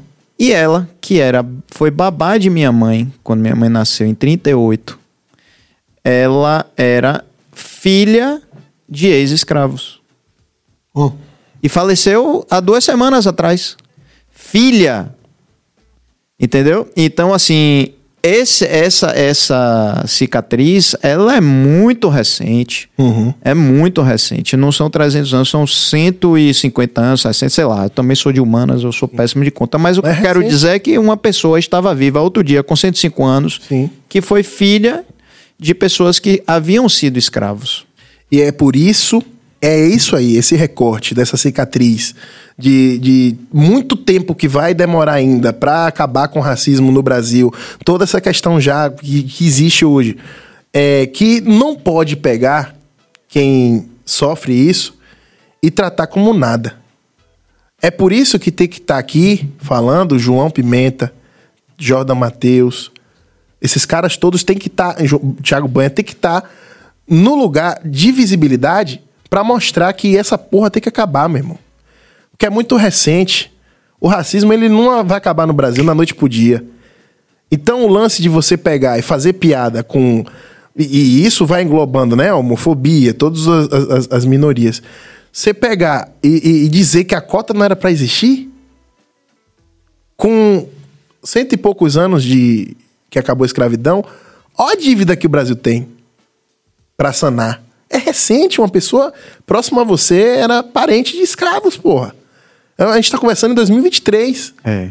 Então você que não entende que é necessário cota, que é necessário o preto falar, é necessário ter espaço para eles, principalmente porque essa dívida tá aí, ou você procura estudar para entender o que é que tem que ser reparado, ou você se já estudou e ainda acha que tá certo, vai tomar no cu só. Bom corte também, viu, Cabas? Ó, é, mas assim, é sobre esse negócio do português, é uma coisa até que eu, eu fico olhando assim que é, lamentando um pouco, porque é, ao mesmo tempo que a gente sabe da história do Brasil e todas as consequências nefastas, né, que a gente vive até hoje, inclusive, mas o português de hoje, o jovem, ele consome tanto a nossa cultura e gosta tanto do que a gente faz que, pô, assim, ele fica super triste quando a gente pega ou ressuscita a história, que na verdade esses que estão hoje aí em Portugal não foram, né, necessariamente.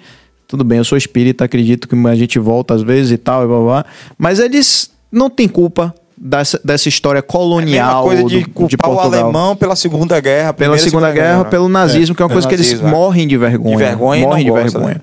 É, e eles, eles sempre olham a gente hoje, eu estou falando do, de Portugal contemporâneo, com muito carinho, com muita admiração. Aliás, tudo que eles consomem de novela, de. Aliás, você entra, rapaz, num, num, num Uber, num táxi em Portugal, o cara tá ouvindo música brasileira, o cara não ouve música portuguesa. Então eles consomem muito a gente. Então quando a gente mostra esse rancor, essa raiva, eles ficam extremamente tristes. Inclusive o Whindersson Nunes, que, que acabou de lançar Não é, não é Culto. Isso né? não é um culto. Não é um culto, e foi lá em Portugal, não foi gravado em Portugal, tava lotado, e acho que o Pochá também foi agora, também tava lotado. Mas é, é aquela coisa do, o que eu digo, Pedro, é, por exemplo, o, o brasileiro, ele tinha aquela coisa com, com o português, que era, é, como, como ele falou, a abolição foi 1888, né, muito, muito recente. Né? E as pessoas tinham esse ranço com, com, com Portugal, certo? Eu sei que Pedro tem, acho que é um parentesco, né, português. É longe. É É Meu, meu bisavô, né? Mas eu tô falando isso muito mais porque eu tenho amigos em Portugal. E uma parte da minha família que é 100% brasileira que foi morar lá, tentar a vida e tal. Então isso me deu um pouco de convivência com eles. E hoje, quando você, um português chega e você é, fala que é brasileiro, ele vê seu sotaque, porra, ele, ele vibra, ele gosta, eles, eles admiram verdadeiramente. Nosso modo de ser, talvez a gente seja uma coisa que eles não são. Né, no sentido de a gente tem mais. A gente é mais leve, a gente tem mais descontração, a gente é mais latino, né? Então isso, isso agrada. Então, quando a gente chega e vem com peso, pra, eles, eles murcham, eles ficam, pô, como. E nem tem coragem de dizer às vezes, pô, mas eu não tenho culpa. Eles absorvem isso e, e vira um climão, é isso que eu tô dizendo. E chamar de burro. Pelo amor de Deus, isso é, é uma ofensa pessoal, né? Isso eu não, não- eu acho que a gente está de acordo, ninguém deve, né, de maneira Ninguém deve nenhuma. chamar ninguém de burro, mas. É, Só Bolsonaro. Bolsonaro pode. à vontade aí. Burro. Você é burro. Eu, eu hoje eu tenho ampliado isso para quase todos os, os políticos, infelizmente, porque as pessoas falam, ah, esquerda, direita, eu digo, meu amigo, eu quero uma boa segurança boa. Quem vai dizer? Eu não sei, eu não sou político, eu sou cidadão, contribuinte e tal. Eu quero sempre estar Mas, bem na, olha, na, na fita. Eu era desse discurso, mas até quando eu comecei a entender historicamente o que- com relação aos partidos de direita e esquerda, eu sou esquerda. É, é comunista. Então, sou de esquerda. Porque quando você vê a maioria dos partidos de esquerda, a ideologia deles é no sentido do. As tipo, pautas são mais semelhantes, a, chegam mais próximos é, da gente. Porra, né? que é pra galera da minoria, pô. Porque a direita vai olhar sempre quem tem grana, quem tá com, que é rico. Eu não sou rico e mesmo que eu esteja rico, eu sei que pra eu estar rico, outras pessoas também têm que ficar ricas. Claro. Pra, pra justamente você ficar. Ah, você não quer morar no Portugal, não quer morar numa Suíça? Deixe todo mundo rico que fica igual, caralho.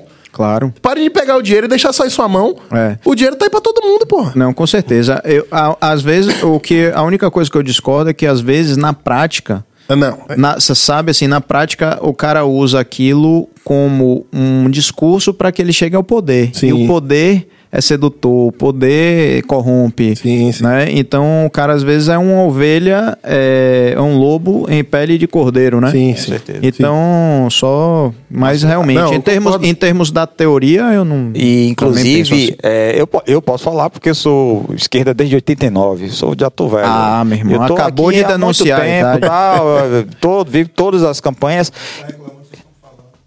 É, eu vi todas as campanhas Tá e, inclusive, Pô, galera, desculpa aí, velho. É, tá vendo? Ó, a gente recebeu reclamação dupla aqui.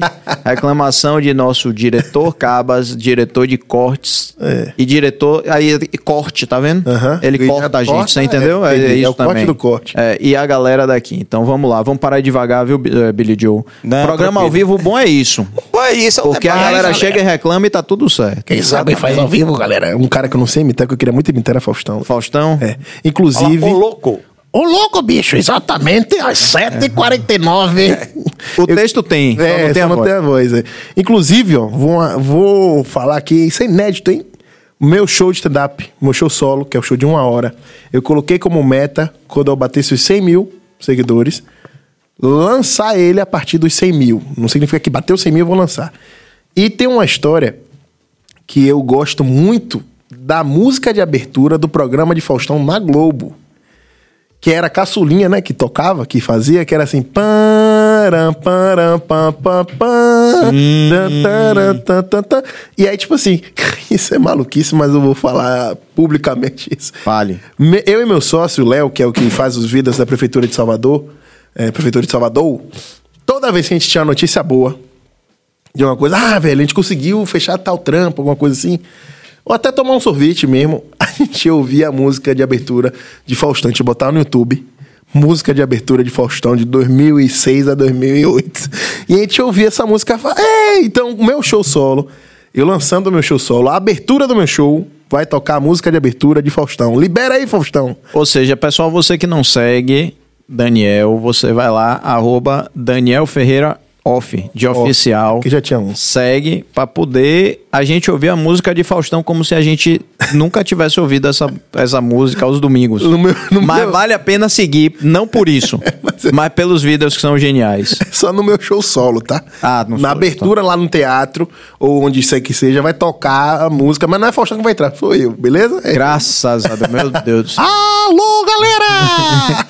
Esse é o Faustão Júnior, criança. É, Não é o filho dele criança. que tá na Band agora, Ah, Entendi. A gente falou aqui, né, do, do show novo de Whindersson. Você já assistiu? Eu tava lá, É? Ele, quando veio em Salvador, eu fiz a abertura do show. Ah, que massa, Foi, bicho. velho. Foi o maior público que eu me apresentei. Foram 5 mil pessoas na coxa acústica, velho. Rapaz, e como foi o coração da Ai, bicho, foi o seguinte. é, eu tava sem acreditar desde o dia que eu soube que eu ia fazer esse show. Porque Jordan é muito amigo de Whindersson, né? Aí eu falei, pô, Jordan, na moral, velho. Dessa moral aí, amizade é pra Ah, isso. É, e o Whindersson e Ivete é a mesma história. Toda vez que eu Ah, tive a vamos chance falar de- sobre isso, hein? de- Atenção, de encontrar daqui a pouco com a, Ivete? a história do encontro com Ivete, Ah, que nunca nossa, aconteceu. Isso é verdade, a gente vai falar. Eu, eu sempre quis me bater com o Whindersson, porque quando eu comecei no stand-up, eu, uma amiga minha, ela tinha comprado um curso de Whindersson, na época que era o curso do Whindersson, inclusive. Sim. E era 400 conto. E eu tava naquele aperto rodando Uber e não tinha grana. Aí ela me deu a senha, Boa. entendeu? Inclusive, não façam isso em casa, crianças. Principalmente no curso que ele vai lançar. Exatamente, entendeu? E aí eu, eu peguei a senha e tal e comecei a fazer o curso de Whindersson. E realmente me ajudou muito. Porque ele, me, ele no curso ele dava referências de stand-up. Ele falou de Afonso Padilha, falou de Mel Maia. É, Mel Maia não, menina. É Mel Maher. É, é uma, uma, é Carol Zócoli, várias comediantes assim que eu não conhecia também. E fui acompanhando e fui entendendo. E aí eu aprendi é, um pouco da- de como estudar o stand-up, como publicar vídeo na internet, porque ele é da internet, então ele ensina isso. E eu fiquei muito grato pelo aquele aprendizado, tá? Sabe? Então eu fiquei com essa memória positiva de Whindersson. Eu falava, caramba, eu tenho que conhecer o Whindersson, porque esse cara ele me ajudou. Fora que o Whindersson já era estouradaço e todo mundo queria ser o Whindersson, né? Esse amigo de Whindersson. Então, tipo, eu passei com, com esse, essa vontade aí uns, bem uns 4, 5 anos querendo conhecer o cara. E aí eu não. E todas as vezes que eu chegava perto de conhecer ele, que inclusive, inclusive foi um dia inacreditável pra mim também. Eu tava lá em São Paulo com o Jordan, a gente fazendo o show, né? Eu fazendo a abertura do show dele, ele com o show solo. E aí ele é amigo de João Gomes, o cantor também, né? E eu, no show, eu imito o João Gomes. Eu faço a voz parecida com ele, nega é, essas vozes assim. E aí, é, João Gomes chamou Jordan pra ir no show, que era no CTN, lá em São Paulo. E o Whindersson tava no show porque eles tinham lançado uma música juntos, na época. Aí eu falei, caralho, a gente vai muito.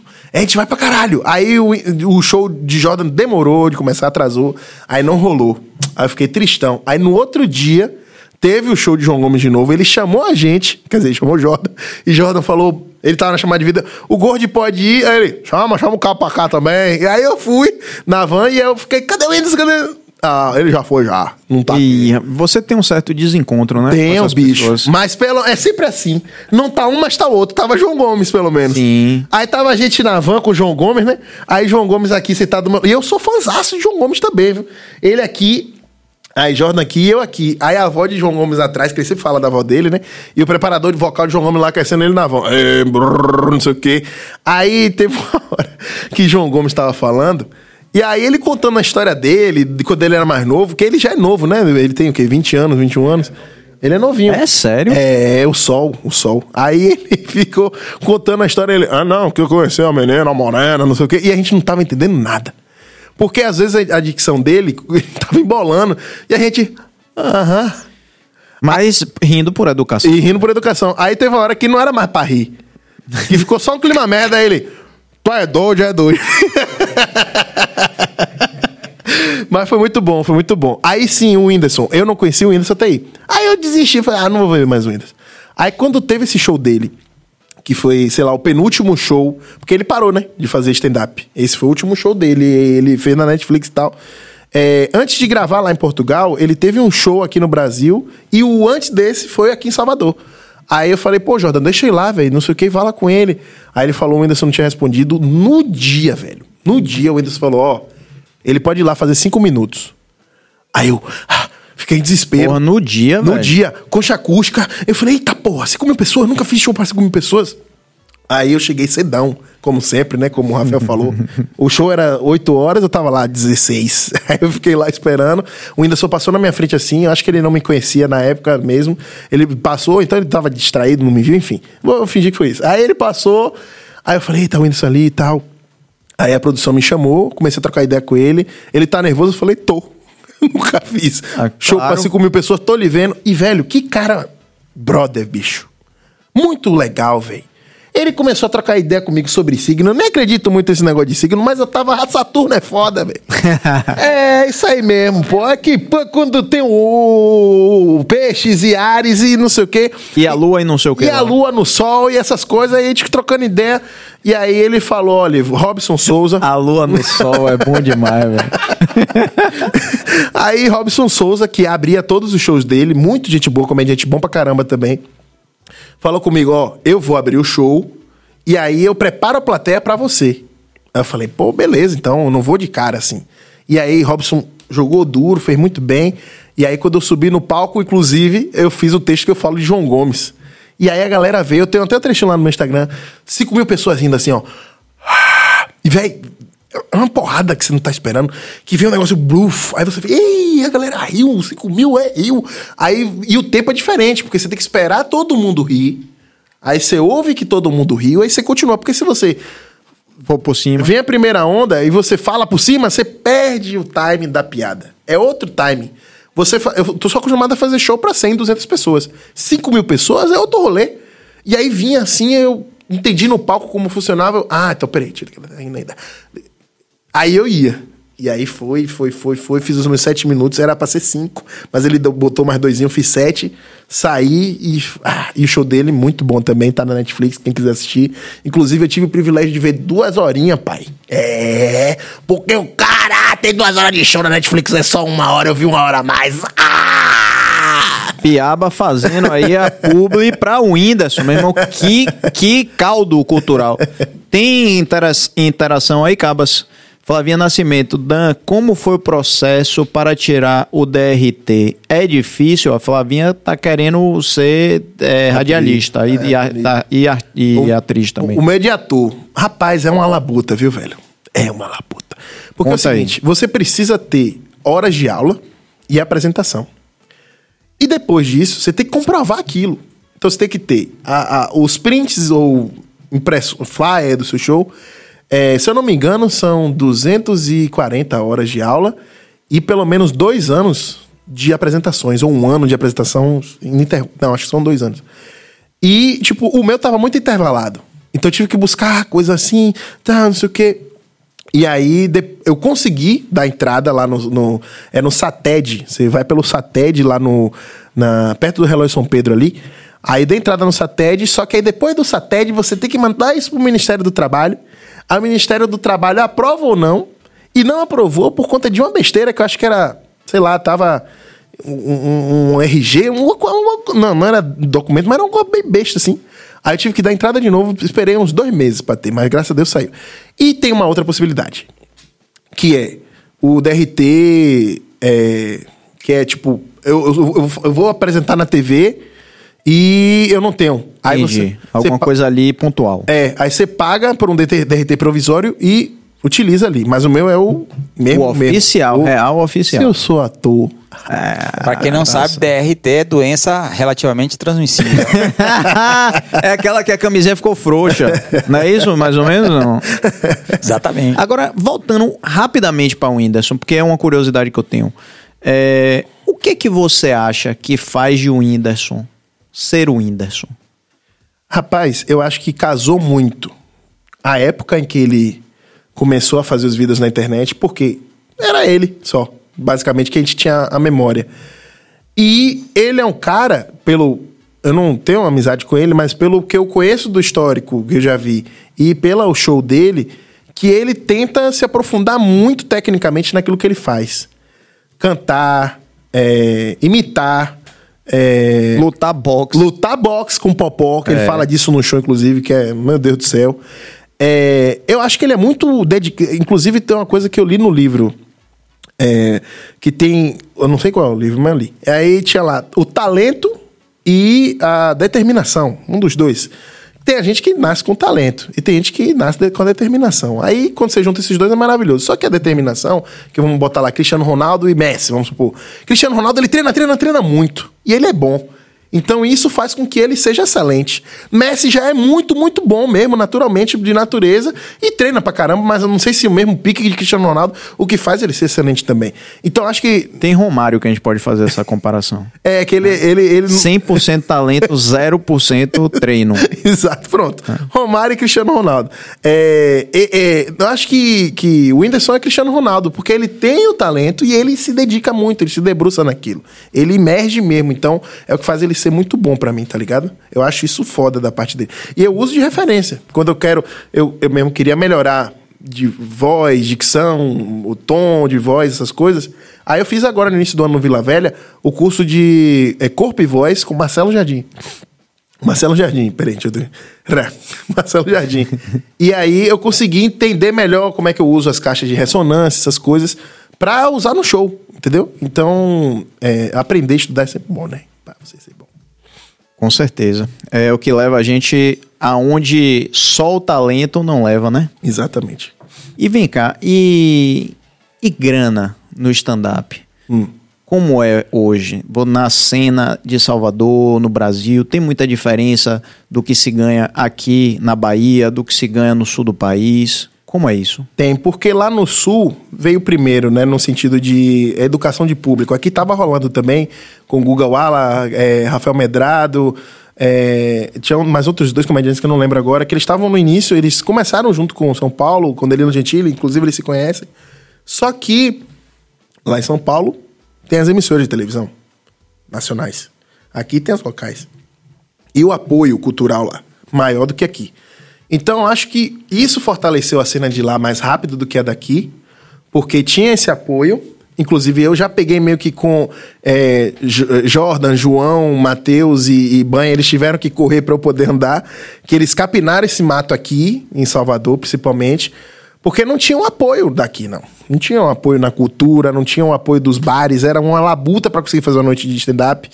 E eu acho que agora, hoje, nesse exato momento, tá no momento de transição para se tornar uma São Paulo da vida, em que existe o reconhecimento e legitimidade do stand-up aqui, né? Com relação à grana também, isso está começando a se equivaler em, em cachê, é, hora de trabalho. Tudo isso eu acho que tá tendo essa virada, como acontece também nas outras áreas do entretenimento aqui, o podcast.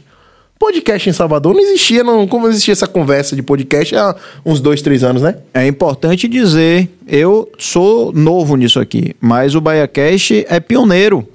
Então, é a mesma coisa, eu tô chegando quando o povo já capinou. Esses caras capinaram aqui, viu? Capinou isso aqui, tudo isso aqui era mato, virou um estúdio aqui. Sim. Então, realmente, é, eu entendo o que você tá falando. É, é basicamente isso. Aí eu acho que agora o jogo tá começando a nivelar principalmente por Jordan e João, esses dois que eu falo que estão próximos a mim, e acho que também é em questão de número mesmo, é, estão com destaque hoje nacional e estão nesse circuito, Rio-São Paulo, né, nesse eixo. Jo, Uhum. E João aí tá faz diferença. Fundos. Faz, Faz diferença. caralho. Faz porque Quando sai daqui. quando sai daqui, faz. Mas por é, estar existindo agora uma estabilidade né, um pouco maior aqui na Bahia, é, faz com que a gente não precise mais estar migrando tanto assim. É claro, é, vai numa hora ou outra, vai aparecer uma demanda, um filme, uma série, vai gravar lá. Mas não precisa estar lá mais, como era antes. Porque antes era, caramba, se eu não for pra São Paulo, ninguém vai me ver. Com a internet, meu irmão, você mesmo show que eu vou fazer em São Paulo, eu faço aqui. Então, se eu pego, eu faço uma piada hoje aqui em Salvador, é, como aconteceu, eu fiz a abertura do show do Jordan, falei sobre o polêmico, sobre a música do Poli, deu 700 mil visualizações no meu Instagram. E eu não precisei estar em São Paulo pra fazer essa piada, eu fiz aqui em Salvador, no Teatro Jorge Amado. E para o público de Salvador. E para o porque o, público resto do. Brasil não sabe necessariamente quem é o polêmico. Exatamente, mas também tem piadas que são, tipo, de termos gerais, que não é necessariamente sobre polêmica, que funcionaram aqui, estando aqui. E isso eu acho que é bom porque não existe, não fica nessa de tipo, caramba, Daniel teve que ir pra São Paulo pra crescer e voltar. E graças a Deus eu tô num ritmo legal. Hoje eu tô com 80 mil seguidores no meu Instagram, tudo aqui. Eu vou lá em São Paulo vez ou outra por questão de vivência, porque eu preciso entender como tá funcionando o mercado lá também. E a gente consegue aprender muita coisa. Inclusive, a pandemia fez com que lá em São Paulo criasse a cultura de ver show de solo somente. É muito difícil você vender um show de elenco, mesmo tendo comediantes grandes. Porque o que, que acontecia? Lá a galera vinha com show de elenco, aí colocava um banner na frente, dizendo que era noite de teste de piadas, e colocava 20 comediantes famosos. Tia Jordan, cara de Jordan lá, outros comediantes conhecidos, aí um Afonso Padilha misturado. Aí você comprava o ingresso, ou então às vezes era até de graça, mas geralmente comprava, sei lá, 10 conto. Aí você ia, aí você ficava esperando o Jordan aparecer. Só que não tinha Jordan. Era imagem meramente ilustrativa. Ah, não. É, Sacanagem essa, Aí velho. muita gente deixou de comprar show assim, porque achava que nunca ia ter o comediante. Aí quando tinha de verdade, e será que vai ter mesmo? Tanto que eu fui fazer um show lá, para 400 lugares, tinha eu, Darley Carvalho, que tá morando em São Paulo agora, Jordan e João. E aí, eu tive que segmentar pra mostrar que era comédia com Dendê, ou seja, era só baianos. Tive que fazer vida com a cara de Jordan e de João, dizendo que iria. Tive que impulsionar, tive que fazer um rolê da porra pra galera. Ah, realmente vai ter esse show aqui. E tome-lhe madeira mostrando que ia ter. Aí a galera colou. Mas se não fosse isso, meu amigo. E vendeu com muito sacrifício, viu? Vendeu de, de- dando muito ponta de faca. Mas vendeu, graças a Deus. Se não fosse isso, a galera não ia. Porque criou essa cultura. Aqui já não acontece isso. Por quê? Porque esses shows não- nunca existiram. Todo, todo ingresso que você compra aqui, quem tá ali vai estar. Tá. A não ser que realmente alguém fique doente, um. Não é o elenco inteiro, entendeu? Então eu consegui perceber essa. Eu tive essa leitura de público porque eu tava lá. E eu já sei que se fizerem aqui, eu vou falar, "Ah, meu irmão, faça isso não. Que vai lenhar com a gente. Que a galera não vai mais querer comprar o show, entendeu? E o nordestino, rapaz, que é, sempre a gente sempre teve essa síndrome, né, de, de assim de de vira-lata, de que a gente é menor, né, do que o resto do país e tal. Sempre incutiram muito isso na nossa cabeça, faziam gozação, nosso sotaque e tal. E de um tempo pra cá, né, tudo que é de humor bom, fino, né, que o Brasil consome, sai daqui. Bahia, Nordeste, né, subindo, Música também. é, música também, né? E como é que você vê isso? Por que que você, o que que você acredita que a gente tem que o resto do Brasil, a comédia do resto do Brasil não tem? Senso crítico. Eu acho que lá falta muito senso crítico, porque eles estão no- na bolha em que eles já estão no, na, em São Paulo, já estão no Rio. Então eles acham que eles são o máximo já. Então, pô, mano, eu sou paulista, mano. Eu não preciso de nada, eu já tô aqui, mano. Como acontece do lance de você chegar lá, que já aconteceu isso, e eu tava trocando ideia, eu era open ainda, com um outro open de São Paulo, e o cara falou assim: Ah, mas lá tem shopping? Aí dá vontade de falar assim: não, eu fico. Eu compro roupa, eu não cuido de sua mãe. Eu- Onde é mais que eu vou comprar roupa, filha da puta? Rapaz, é isso. Você tá andando muito com o Jordan, viu? Jordan, te amos. Mas é isso, velho. É muita falta de, de, de senso crítico, falta de é, achar que existem outros lugares. A gente tá falando aqui do Nordeste, de Salvador, mas tem ainda vários lugares, tem Recife e tal. Então, tipo assim, teve um dia que eu fiquei muito triste, que eu fazia outra noite de teste lá em São Paulo, e tinha um comediante que ele era de Pernambuco. E aí eu tava falando sobre esse lance da vacinação, conversando fora do show. E aí ele pegou e falou assim: Ah, é, eu falei que aqui Salvador tava atrasado, alguma coisa que lá em São Paulo já tava na segunda, acho que aqui a gente ainda tava na primeira, coisa assim. Ele falou: Ah, mas é normal, né? Porque lá é tudo mais devagar mesmo. Aí eu fiquei olhando pra cara dele assim. Ele nordestino, olhando pra cara dele. Aí ele achou que eu não entendi a piada. Ele, né, porque lá tem esse negócio de ser. E eu. ah. Fiquei olhando pra ele assim. Ele, eu vou ali beber uma água e saiu. Porque, velho, como é que o cara é do Nordeste? Tá ligado? A gente tá num lugar em que já sofre muito, muito com xenofobia. E ele ainda é xenofóbico. Pra mim, um maluco desse, ele, ou ele se desprendeu da realidade dele, ou ele realmente sempre foi otário. E foi pra lá mostrar o quão otário ele é. E terminou que o show dele foi uma merda e o meu foi bom. E aí, na hora de me chamar, ele me chamou pelo nome errado, inclusive. Aí eu corrigi o meu nome no palco. Falei, meu nome é Daniel, meu irmão. Daniel Ferreira. Não é esse que você falou, não. Fiz piada com a cara dele, a galera riu e fiz meu show. Ainda deu corte de rios e o dele deu pica. Mas vai, diga. Tem aqui, ó, Rafa Suede, o corte de dano, a carajé cortadinho, cadê Ivete? Calma que vai, a gente vai chegar lá. Tem mais de 100k subindo. E a maior parte desse número é da Bahia, graças à galera do Bahia Cash e Vatapá Comedy Club que abriram os caminhos. Olha, coraçãozinho, ó, dois coraçãozinhos, que coisa linda. Que alegria, viu, velho? Fico muito feliz com isso. Massa aí, mandar um salve também pro Acarajé Cortadinho, os caras que fazem um trabalho fantástico. Um beijo pra vocês, mandam muito bem. E agora, uma, mais, mais interação aqui. Maíra Moreira. Dan, por que você chama Jordan de Marcelo? Ela escreveu errado, mas mais uma vez a ortografia é errada. É Marcelo e não é só Jordan. Todo mundo é Marcelo e Marcela. Isso aí faz parte da minha política. Você é Marcela. Jordan é Marcelo, todos nós somos Marcelos e Marcelas. Aprendam isso para vocês não se confundirem. É. Agora, sobre essa coisa da, da, da comédia, é uma coisa que eu acho, é, assim, é, galera de São Paulo, mil perdões pelo que eu vou falar agora aqui. né? mas, assim, eu acho muitas vezes um humor diferente. Talvez eu não alcance. Eu não acho um humor tão interessante quanto o humor. Às vezes é um traço cultural, as referências são outras, mas quando eu vejo stand-up da galera de São Paulo, eu não consigo achar tanta graça, sendo sincero.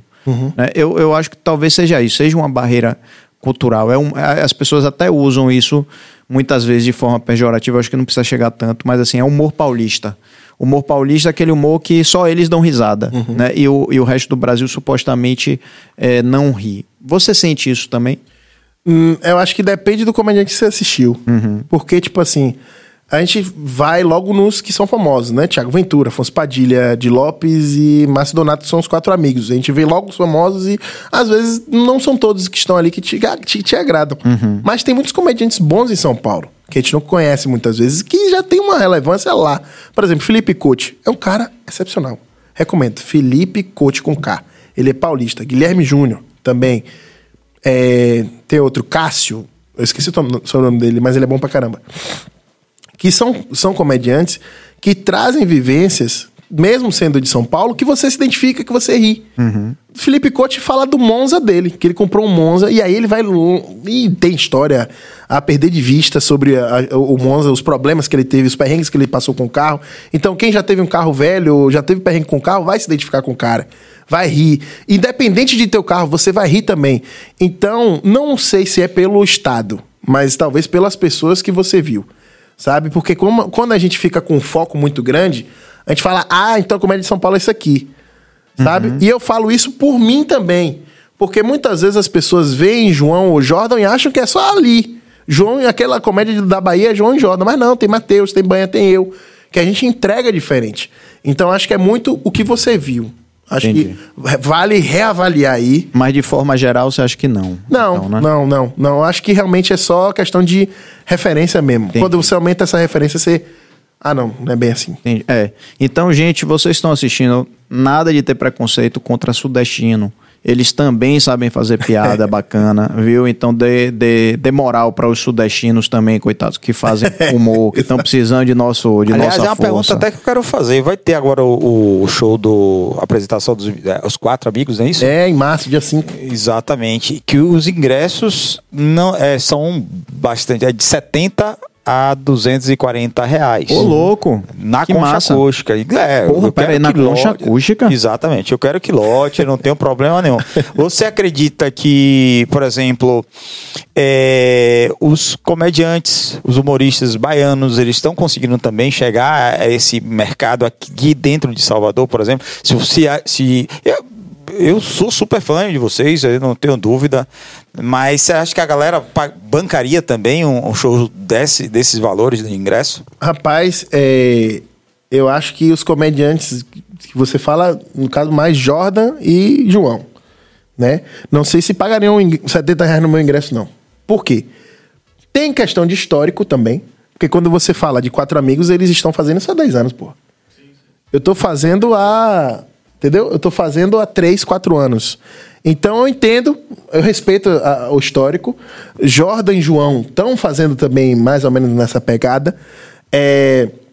Claro que a mídia, ela influencia muito, porque quando você vê muito aquelas imagens ali, você fala, caramba, Thiago Ventura. E fora que os caras são de fora também. Isso, querendo ou não, conta. Porque talvez. Era isso que eu acho que tá a sua pergunta, né? Exatamente. Eu acho- né? é, acho Billy, que- é o seguinte, será que as pessoas aqui estão mais dispostas a pagarem A gente para viu- os de fora do que para os A de gente Acho viu isso estão. no carnaval, por exemplo. A gente viu influencers de São Paulo, não sei o que. É. Aqui tem. Comediante de São Paulo, e aqui É. tem, né? Mas aí eu acho que já é um erro de, talvez, é, estratégia comunicacional de, das agências aí. Não é nem o público em si. Porque quando a gente fala de vender ingresso é público, não é agência. Quando a gente traz influência, é a agência que está errando na estratégia e só está olhando para lá, né? Porque, óbvio, tem que ter a comunicação de fora. Mas eu até falei disso, eu tava muito puto. Porque meu Instagram tava crescendo pra caralho, eu tô com alcance de 2 milhões e 100 mil pessoas aqui. Quase dois terços da população de Salvador. E eu não tinha sido chamado pra porra de nada.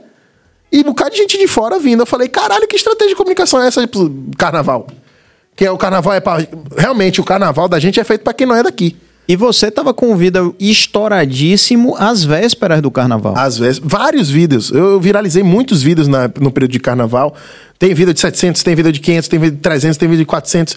E, e- e foi tudo dando certo, assim. Eu falei, pô, eu vou fechar algum trampo. Aí na, na trave, assim, o governo do estado foi lá e me chamou pra fazer um vídeo. Mas foi depois também de. É, ah, é foda. E pra responder a questão do, do, do ingresso de fora. Lá eu já assisti o show dos quatro amigos. Eu não lembro o ingresso, o valor qual era. Mas eu acho que era mais baixo o valor, porque tá lá e a frequência é maior, do que aqui. Porque tem um lance também do custo de produção, né, velho?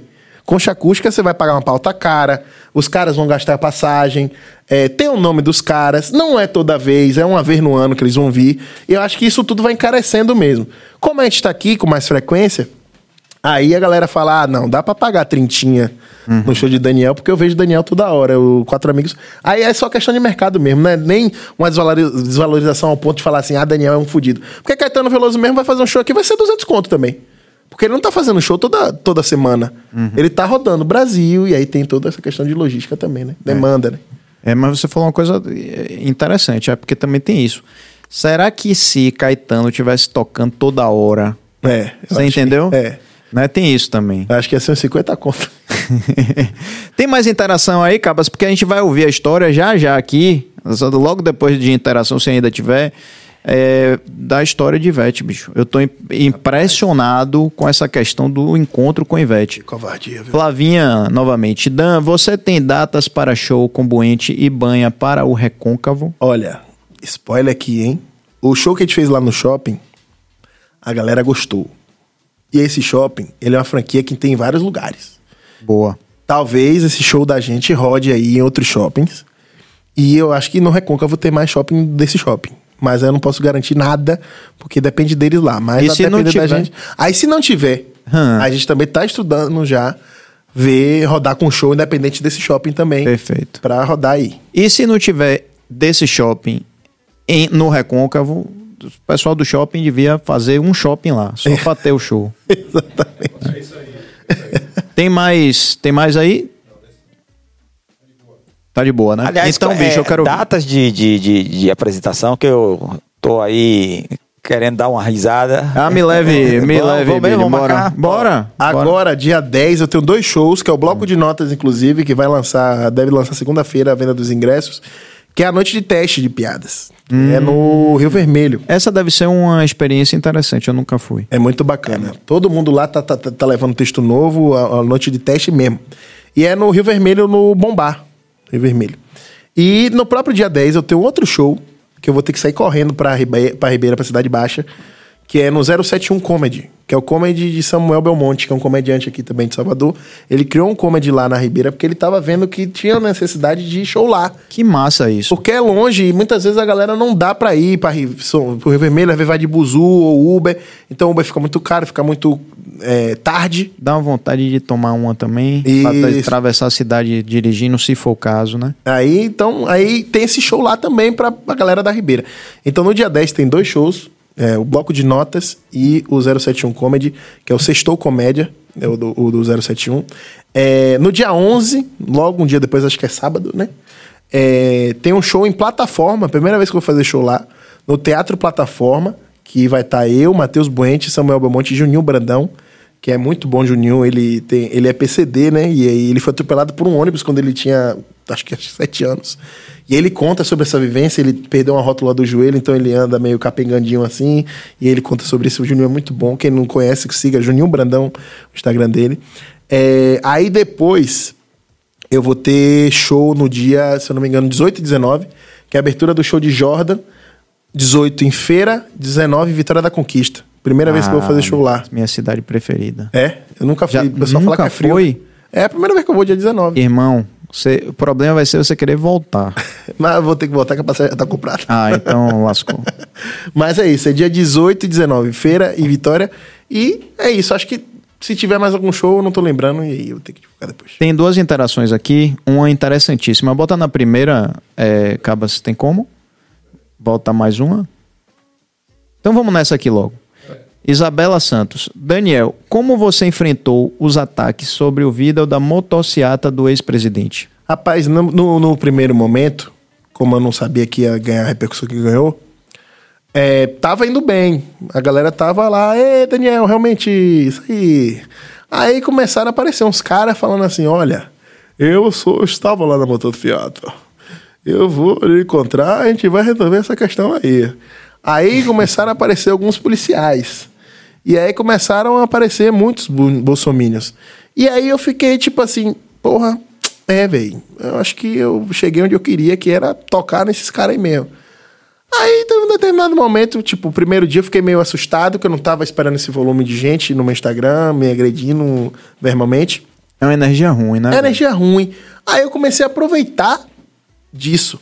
Eu comecei a fazer uns. Inclusive tá lá no meu destaque até hoje no meu Instagram.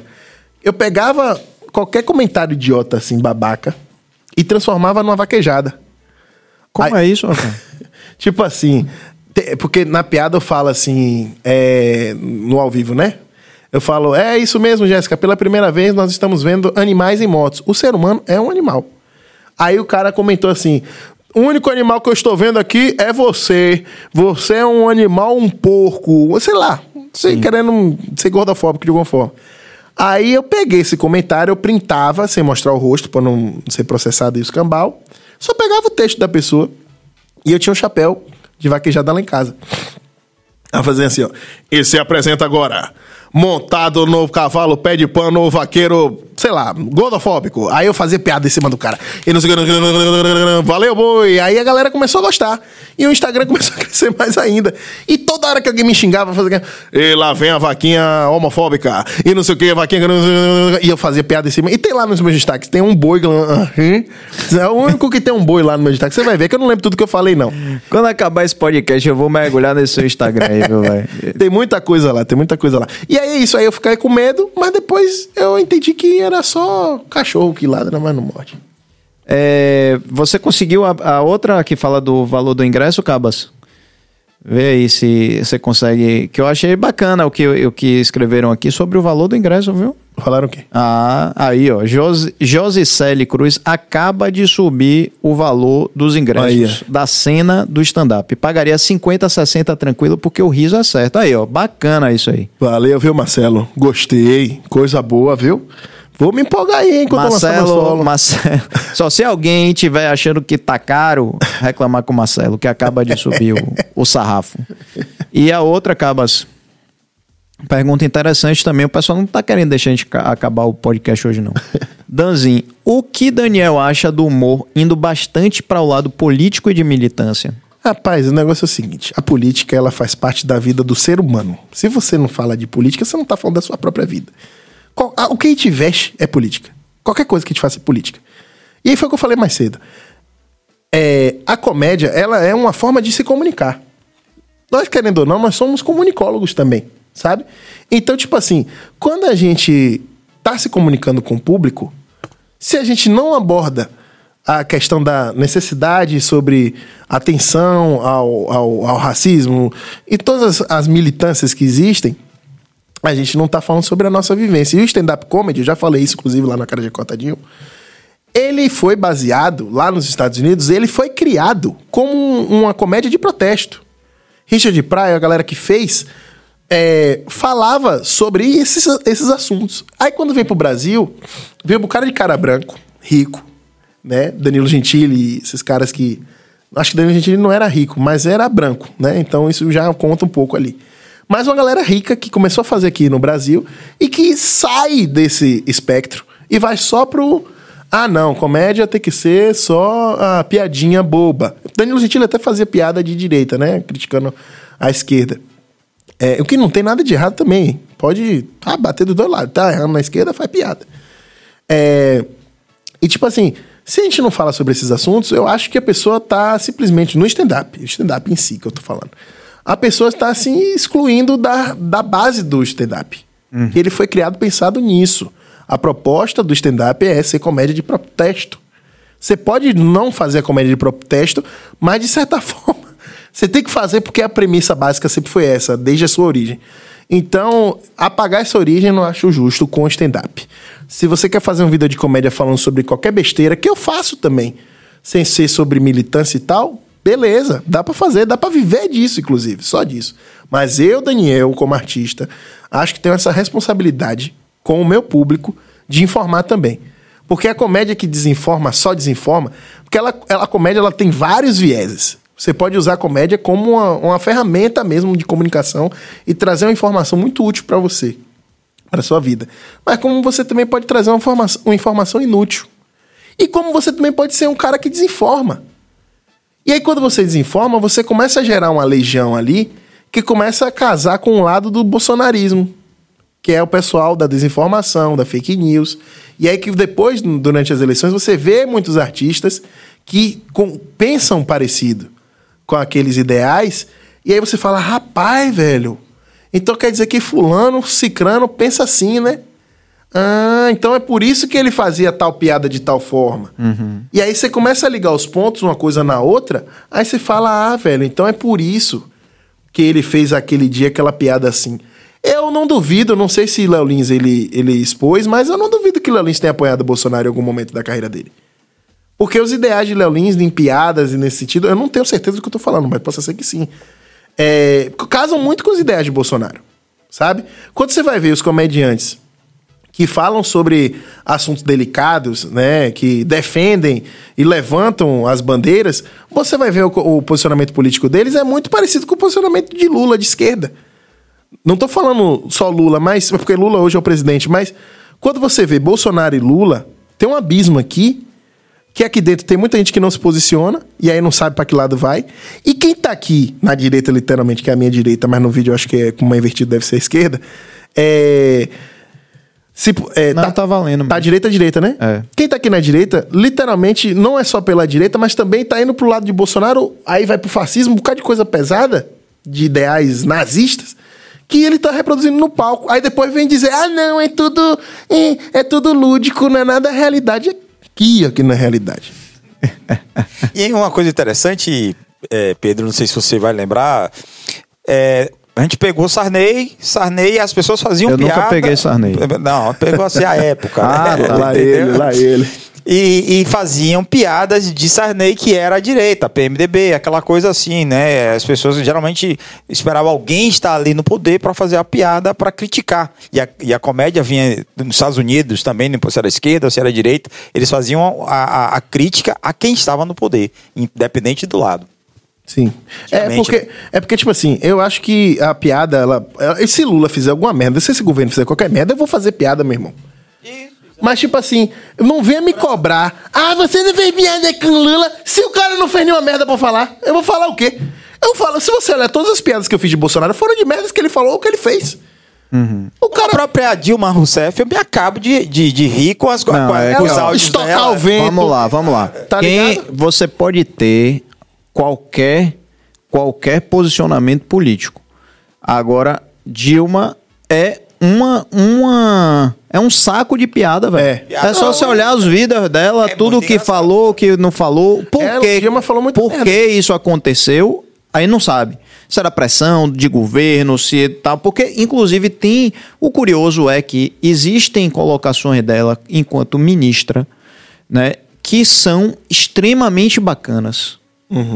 Tem, um, inclusive, uma, uma colocação que ela, que ela faz para um. é, um deputado federal em Brasília que ele tá falando uma coisa lá e ela, e ela fala sobre o período que ela teria sido torturada e etc. Que é uma fala extremamente forte e com início, meio e fim. Não sei o que acontece depois, que vira uma, uma doideira só. E dali você, como comediante, você, por mais que você admire a figura política, mas não, não tem como não fazer brincadeira, né? É, eu acho que isso aconteceu com o Gustavo Mendes.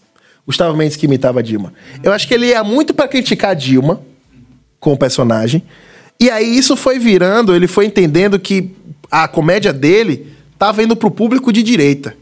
Que queria ver realmente ali é, a crítica sobre Dilma.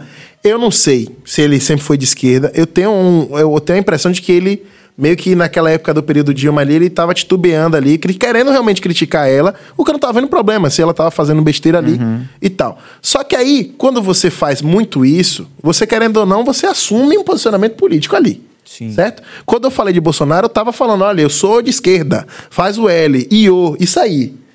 Eu, eu não, não apoio Bolsonaro, porque Bolsonaro se foda. Eu, eu tô assumindo isso. Então o público de direita que apoia Bolsonaro não vai querer estar comigo. Só de direita que não apoia ele, talvez.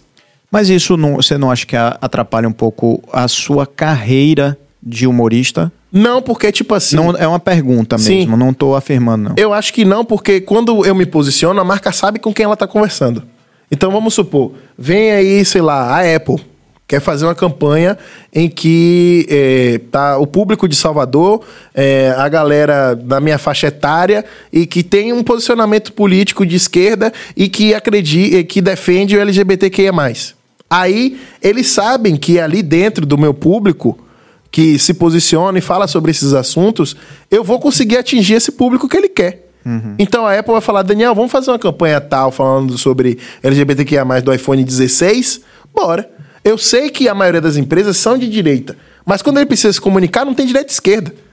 A Volkswagen lançou o novo Polo, e aí, quando lançou o novo Polo, falou- o novo Polo falou que era o carro né, do LGBTQIA. E aí deu uma merda da porra, no sentido de que muita gente. Não uma merda da porra. Foi um idiota que ele comprou um polo, aí ele foi na concessionária e falou: Não quero esse carro de viado, devolveu. Só que a, a venda do polo aumentou pra caralho. E eles tentaram diminuir a, a, a- campanha, mas na realidade a campanha deu super certo. Porque deu mais visibilidade à campanha, esses imbecis. E o carro vendeu pra caralho. Porque a Volkswagen teve que fazer um, um- um- um- um novo reajuste no plano de carros deles, porque eles tiraram o Gol, tiraram o Up e o carro de entrada virou o Polo. Então deu visibilidade ao Polo. Jordan, inclusive, tem um Polo. Eu até brinquei com ele, né? Eu falei, rapaz. Mas, tipo assim, eu acho que não me atrapalha, não. Eu acho que me posicionar desde o começo é muito importante para quando eu tiver com um número grande, a marca que vai conversar comigo vai falar: ah, não, se eu quero falar sobre esse assunto, é Daniel a pessoa certa aí dessa campanha. Entendeu? Eu não acho que me atrapalha, não. Dan, agora, o que a internet inteira quer saber, como foi esse encontro com Ivete? Não foi. Eu Pera nunca aí, encontrei Ivete na minha vida. Pera aí, rapaz, tá todo mundo querendo saber como é que não aconteceu? A gente nunca se viu, só de trio dando tchauzinho, porque teve o aniversário de Márcio Vitor. Aí Jordan falou assim: Gordi, bora lá no aniversário de Márcio Vitor. Eu falei: caramba, bora muito, não conheço o Márcio Vitor. Ele vai estar tá Ivete lá. E eu falei: eita, agora que eu quero ir. Fui comprar roupa, No amigo. mesmo dia, Márcio e Ivete. Oxe, eu falei, tá perfeito. Eu fui comprar roupa, meu irmão. Fui comprar roupa, porque o aniversário você tinha que ir ou de azul ou todo de branco. Aí eu fui lá, na, no outlet lá do, do. Fui lá no outlet, viu? Fui lá na Zorra pra comprar uma roupa. E aí eu, inclusive, ia comprar uma roupa toda de linho, assim, um, um tom mais assim, né? Pra eu chegar lá diferente, eu sou bonito.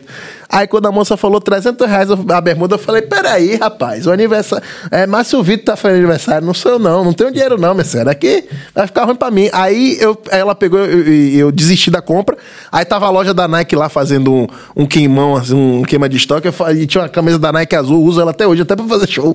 Eu falei, essa daqui que eu quero, doido. Eu tinha um tênis, o, o, tenho até hoje lá, o, aquele Air Max azul, e aí casou a roupa, azul com azul, eu falei, tá perfeito. Comprei a roupa, me arrumei todo, falei, é, Jordan, agora vou tirar minha foto com o Ivete, vou falar, Ivete, eu sou seu fã, velho, desde pequeno que eu te escuto. E aí, quando chega lá, veio o filho de Ivete, veio o primo de Ivete, veio o tio de Ivete, mas não veio Ivete. Aí eu falei, Jordan, cadê Ivete? Aí ele tá estacionando longe. Eu falei, que é isso? É caminhão? Que tem mais de uma hora aqui que ela não chega e nada, e Marcelo lá, né? Aí eu falei, pô, Jordan, você me enganou, velho. Você falou que Ivete ia vir, Ivete não veio. Ele falou, ó, ó Marcelo aí. Eu falei, sim, quem é que tem Marcelo? Ele, Marcelo é filho de Ivete. É Ivete. Eu falei, é isso aí. Aí ficou esse clima merda. E eu não conheci Ivete. Rapaz, não tô acreditando nisso. Agora você, você podia pelo menos ter saído de lá dizendo pros amigos, no grupo de WhatsApp, tudo, eu tenho um autógrafo do filho de Ivete. Pois é, mas eu dei mole porque eu fiquei nervoso. Eu vi o filho de Ivete. Mas eu falei, realmente parece com o Ivete. É a cara, velho. Mas eu não vou pedir pro menino, filho de Ivete, falar, o filho de Ivete, autógrafo que isso é filho de Ivete. Eu não ia ter essa coragem, essa cara de pau. Deixa eu fazer uma pergunta, porque eu tenho uma, uma, uma curiosidade pra saber de comediante. Tipo assim, inclusive, incluindo Ivete, né? Você viu o José Loreto lá cantando lá no trio que ele não, ele não conseguiu colocar uma nota dentro. E esse cara fez um sketch quando o José começou a cantar lá, desafinado pra caramba, ele fez um sketch sobre isso. Cara, você não tem medo de, de um dia José Loreto falar, pô, bicho, você me queimou. Porra, essa eu olha, perdi, eu não vi, essa eu não vi não. Rapaz, será que o rapaz consegue aí ver esse vídeo? Pra ele José- entender o Vê se encontra aí, essa eu quero ver Porque o agora. negócio foi o seguinte. Sim. O negócio foi o seguinte. Eu acho que o erro não é em José Loreto. O erro foi da Globo. Porque é o seguinte. Eles estão com a novela, massa, tá rolando a novela, tem audiência, não sei o quê.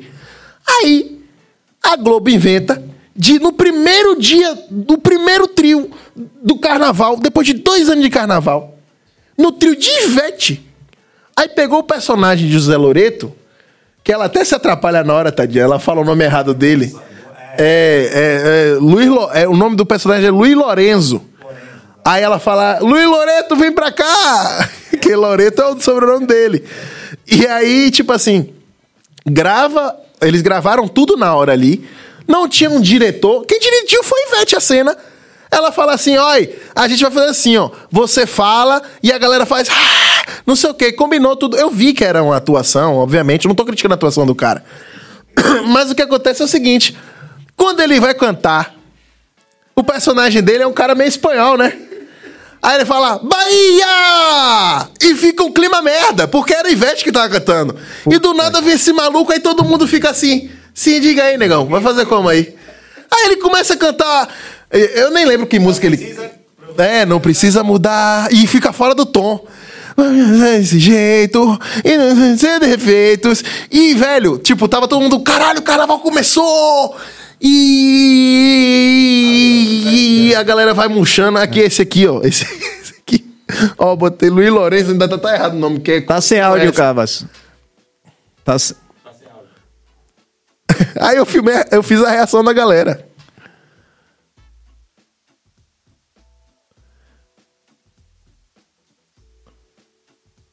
Tá vendo ela errando?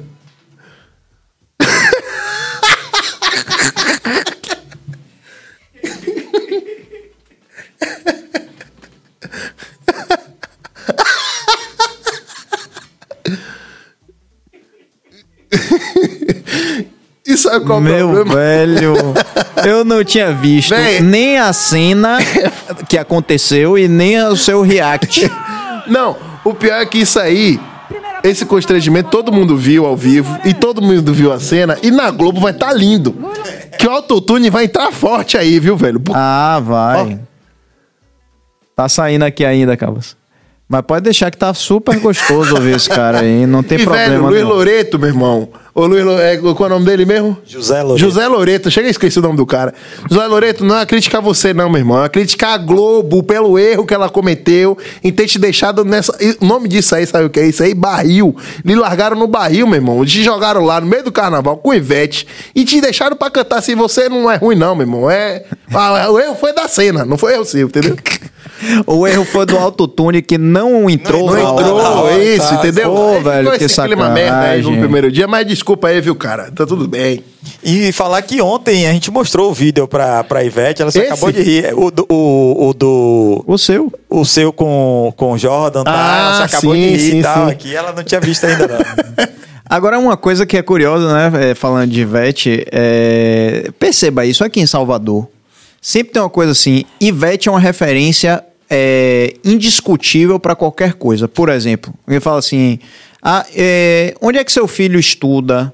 Pergunta. Ao invés de você dizer assim, ah, estuda no Vieira. Rapaz, meu filho estuda no, no, na- no colégio de- do filho de Ivete. Repare isso. O médico de Ivete, o dentista de Ivete, o personal de Ivete. Repare um negócio desse. Ela é a referência Cê máxima. perceba isso. Aonde é que você vai hoje? Não, eu tô indo do lado do prédio de Ivete. é ponto de referência, é, é, é um, é, é referência para profissionais, é referência para tudo, É, rapaz. velho, Ivete é supra-sumo. E não é só aqui não, é no Brasil, né? Todo mundo que, tipo assim, tem uma, claro que é muito mais forte, mas qualquer coisa que você fala assim, não, que eu conheço, você conhece Ivete? Não, onde- como, é um, é tipo assim, caramba, é uma rainha mesmo, velho. Ivete tem um status que é o maior em qualquer situação. Ah, não, mas eu, eu sou parente de Ivete, meu irmão, e você é quem? Entendeu? Ivete realmente é... Essa mesa aqui, se, se a gente for vender hoje, amigo, Não, já o tá microfone valendo tá uma o batom grana. de Ivete aqui, Cadê? viu? Deixa eu Ó ver, o batom mentira. de Ivete aqui, aqui.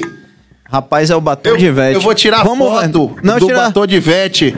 Eu vou tirar, eu vou tirar a capa pra esse, vender. Esse foi o mais próximo de Ivete que eu já cheguei na minha vida. Vai lá. Tira aí. Não, peraí. Não, peraí. Respeita a Casada. Daniel, pelo amor de Deus. Ei, Ivete, ah, ei, o batom de Ivete aqui. Ei, Aí, ó. Ivete, aí. Só essa foto já tá valendo Aqui dinheiro. já é uns 600 reais aqui no LX. Pô, velho, massa demais conversar com você, viu, Dan? Gostei pra caramba. É, você é um cara realmente muito talentoso, bacana pra caramba de conversar. E eu ficaria aqui muito mais se eu não apanhasse em casa quando eu che- do- vou chegar à tarde. E desejar a você, cara, muito mais sucesso. né, que o Brasil possa conhecer você também, como a gente conhece, como você diverte a gente com seus vídeos, que vão chegando pelo WhatsApp, vão chegando nos grupos de WhatsApp, vão chegando pelo Instagram. Meu Deus do céu, compartilhamento. Depois eu quero até ver offline aí, é, quando a gente terminar aqui, a quantidade de compartilhamento, porque é impressionante. É muito. Só pra mim tem uns 5 mil de gente que me manda. Você viu, você viu, você viu, você viu. Falei, porra, que massa, velho. Obrigado por você estar aqui com a gente hoje, viu? Rapaz, eu fico muito feliz porque, tipo assim, Matheus veio aqui, Banha veio- os dois vieram aqui, e eu, foi o primeiro podcast que eu vi eles participando. Eu falei, caramba, que podcast massa, velho. Aí eu falei, eu quero estar também, eu quero que me chamem um dia. E aí eu fui no, no Acarajé, foi muito bom também. Fui no da Califórnia, que eles fizeram Pode Cortar, que é cortando cabelo, entrevistando. Ó que onda das ruas. Mas não é ao Olha. vivo, é, é- é cortado, literalmente. E, eu, e, e veio muita coisa boa daqui. Eu falei, pô, tomara que eu consiga também entregar alguma coisa legal, né? Não, com certeza Opa! entregou. Porque Ivete estava aqui ontem. É, por, exemplo, a gente, eu, quando eu vi, porque eu- às vezes a gente entra em contato pelo próprio Insta, né? Quando a pessoa É. tá seguindo a gente, eu digo, eu faço uma festa da beleza. Aí eu vi que aquele, aquele vídeo seu e tal, e vi que você tava seguindo, eu falei, pô, que maravilha, esse cara vai vir. Então, É. às vezes a gente quer que todo mundo venha, a gente. Humorista, comediante, cantor, José Loreto. a gente quer que todo mundo venha, mas pelo amor de Deus, sigam a gente que fica mais fácil. Porque às vezes você coloca uma coisa assim, né? E não tem, por exemplo, amanhã mesmo, né? Já aproveitando para passar a agenda, vai ser o Lampa Saia. Quando eu vi que o Lampa Saia tava seguindo a gente, eu falei, que maravilha, vou chamar os Bom caras. demais. aqui. O cara amanhã, exatamente. Aproveita, Billy, e faz o pedido dos likes, do, do nossos dislikes, sobretudo de seguir, ativar o sininho. Pede aí, vá, você que é mais experiente. Vamos lá, gente. Por favor. É, as pessoas acham que isso é uma coisa boba, né? Mas é, ontem mesmo o Daniel pediu, é, Daniel Cage pediu várias vezes, né? E ele já tá com 100 mil, já tá com 112 mil é, inscritos no YouTube. Isso faz uma diferença muito grande. Hoje a, a repercussão foi nacional do, do podcast de ontem, né? Porque o algoritmo sai lançando para várias pessoas. Então, gente.